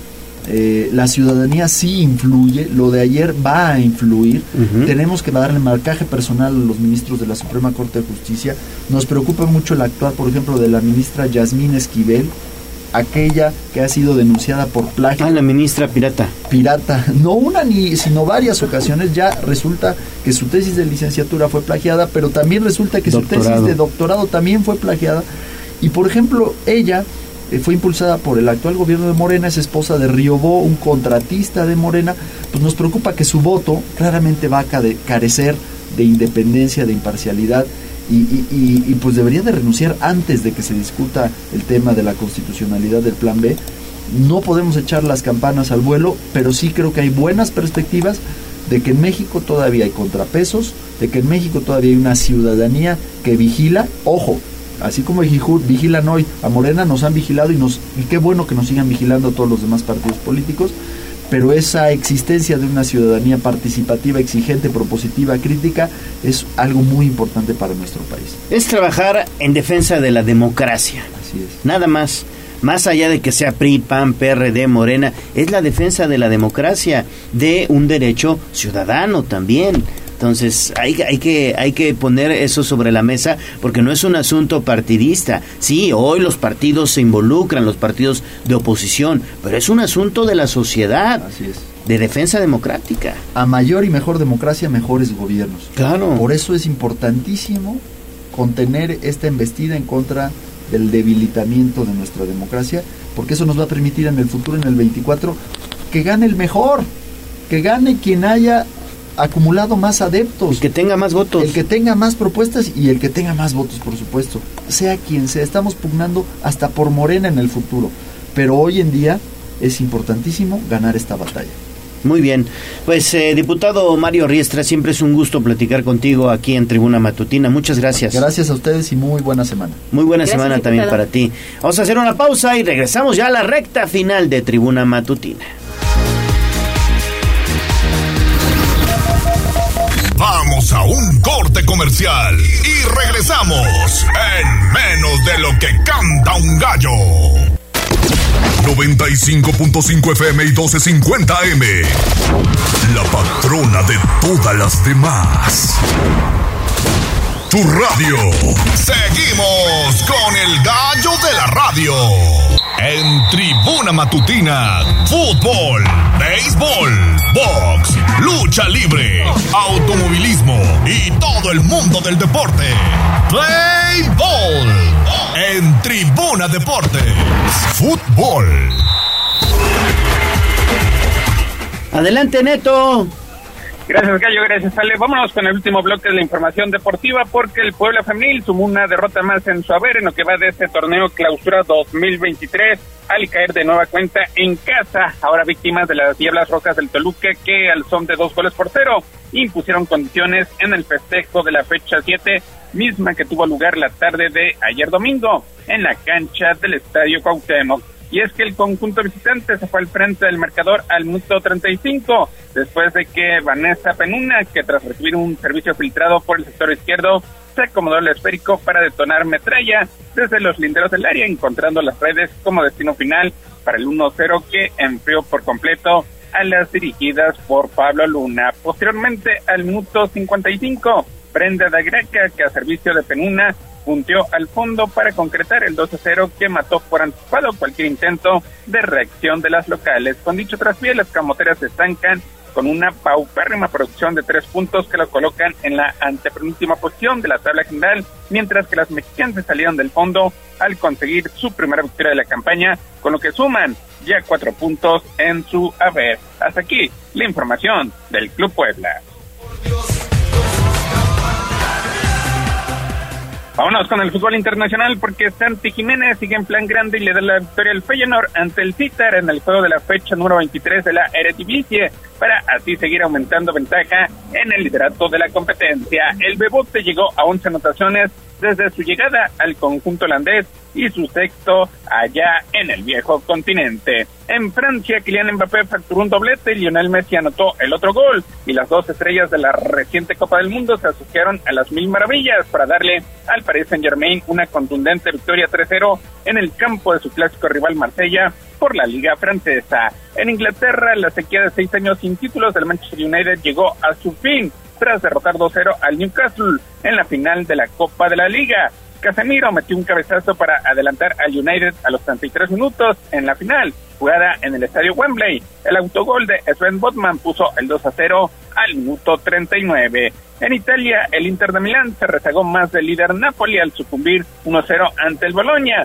La derrota deja a los Nerazzurri 18 puntos detrás del Napoli, compartiendo la segunda plaza con el Milan y apenas tres unidades por encima del conjunto de la Roma. En Estados Unidos, Jordan Morris anotó un par de goles de cabeza, Cristian Roldán también marcó uno por la misma vía y el Seattle Saunders dominó 4-0 a los Rapids de Colorado ayer domingo por la noche en el primer juego de la temporada para ambos equipos en la Major League Soccer. Hasta aquí la información del fútbol internacional.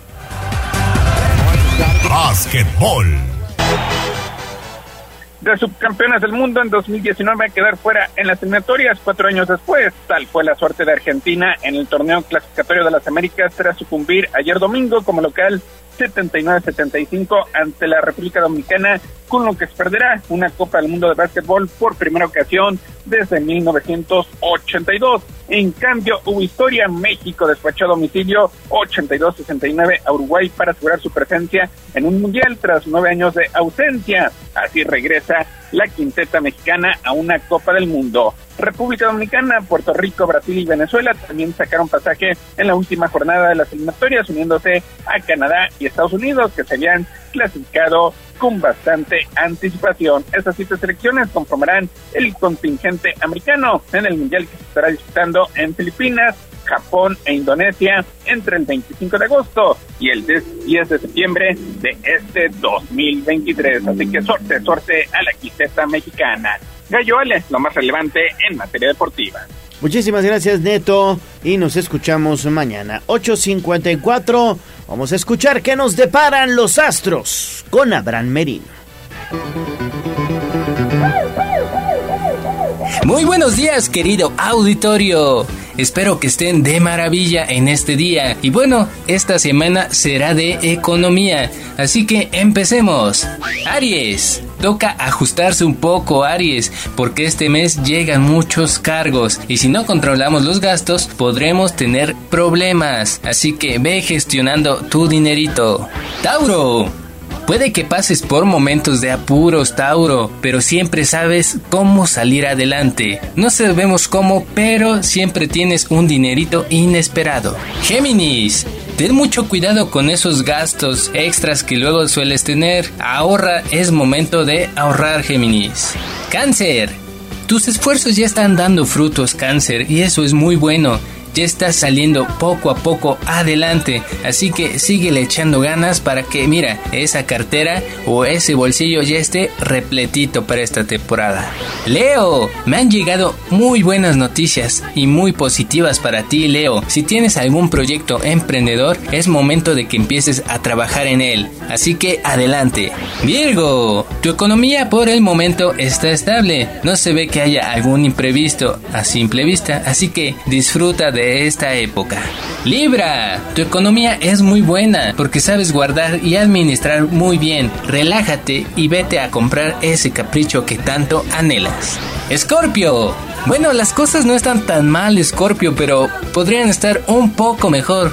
Así que mejor levántate de esa cama, deja el drama y ponte a trabajar, Escorpio. Sagitario, ten cuidado con esas compras impulsivas, Sagitario. Ya sabemos que te gustan las cosas caras, pero es momento de ahorrar porque vienen fechas muy importantes. Así que es momento de dejar en paz ese cochinito. Capricornio. Te llegará un dinerito extra, Capricornio. Presta atención a esas facturas que tienes guardadas. Y, ¿por qué no? Cómprate un caprichito. Acuario. Si estás esperando un dinerito Acuario, tranquilo, puede que haya un poco de retraso, pero no significa que sea un negativo, así que ten paciencia Acuario y pues mientras échale ganitas. Piscis, estamos un poco ajustados Piscis y nada parece salir bien. Estos días toca ajustarse un poco, de poco a poco vamos. Y hasta aquí serían los horóscopos semanales. Y recuerden, en los momentos de crisis, solo la imaginación es más importante que el conocimiento. Soy Abraham Merino, hasta la próxima. Bueno, pues entonces ahí está lo que nos deparan los astros y gracias a Abraham Merino. ¿Algo más que se nos quede en el tintero, mi estimado Jazz Guevara? ¿Quién quiere A empezar? ver, vayas. Jazz. Marcos a Vadillo Camacho está saludando a través de Facebook. Los Beatriz Pastrana, saludos, Tribuna Vigila y hola. Tribuna Hola, hola, saludos. Es desde Jicotepec de Juárez. Saludos. Ay, a nuestros amigos de Jicotepec de Juárez les mandamos un fuerte abrazo a todos los que están por allá escuchando Tribuna Matutina y esperemos que la hayan pasado muy bien este fin de semana. Miguel Ángel Popoca, buenos días, Ale Leo y el sí, equipo de. Tribuna. Saludos Gracias, a todos. don Miguel. Ángel también se reporta. Saludos también para Chon Hernández y Vicky Acero. Y teníamos un mensaje en el tintero del día viernes de la señora Magdalena Ortiz que preguntaba si sabías, Gallo, en dónde puede eh, conseguir uniformes para un equipo de fútbol que sean buenos, bonitos y baratos. Híjole, hay muchos, hay, hay muchos eh, lugares o sitios en donde se pueden adquirir los uniformes de fútbol, pero le voy a pasar el número, no puedo decir la marca, El número no de puedo decir, no puedo decir la, la marca, pero le voy a pasar el número de un contacto que tengo que le puede conseguir los uniformes que son eh, pues de muy buena calidad, ¿eh? de muy muy buena calidad en donde usted lo- los puede los puede adquirir y además a buen precio, que es lo más importante. A ver, si gusta apuntar, por favor, es 2221 25 33 15. 22 21 25 33 15. Ahí la va a atender el buen amigo Rodrigo. Bueno, ahí está para la señora Magdalena y para los amigos que nos están escuchando desde Jicotepec. Mañana en Huauchinango, muy cerquita, habrá Feria del Empleo en punto de las 9 de la mañana, así que es una excelente oportunidad. La cita es en la explanada municipal, Plaza de la Constitución en Huauchinango en punto de las 9 y hasta las 3 de la tarde, así que hay que aprovechar, hay que hacer un preregistro. ferias.empleo.gov.mx porque en Puebla sí hay chamba. En Puebla sí hay chamba, claro que sí. Gracias a Aura Mones en la operación técnica, Abraham Merino en la producción, Jazz Guevara en las redes sociales. Nos vamos, Ale. Nos vamos, mañana aquí tenemos una cita, cuídense, excelente inicio de semana y ya mañana se acaba febrero, llega la quincenita, así que hay muchos motivos por los que estar contentos. Totalmente de acuerdo contigo. Excelente inicio de semana. Se despide de ustedes su amigo Leonardo Torija, el gallo de la radio. Adiós. Adiós, amor, me voy. Aquí terminamos Tribuna Matutina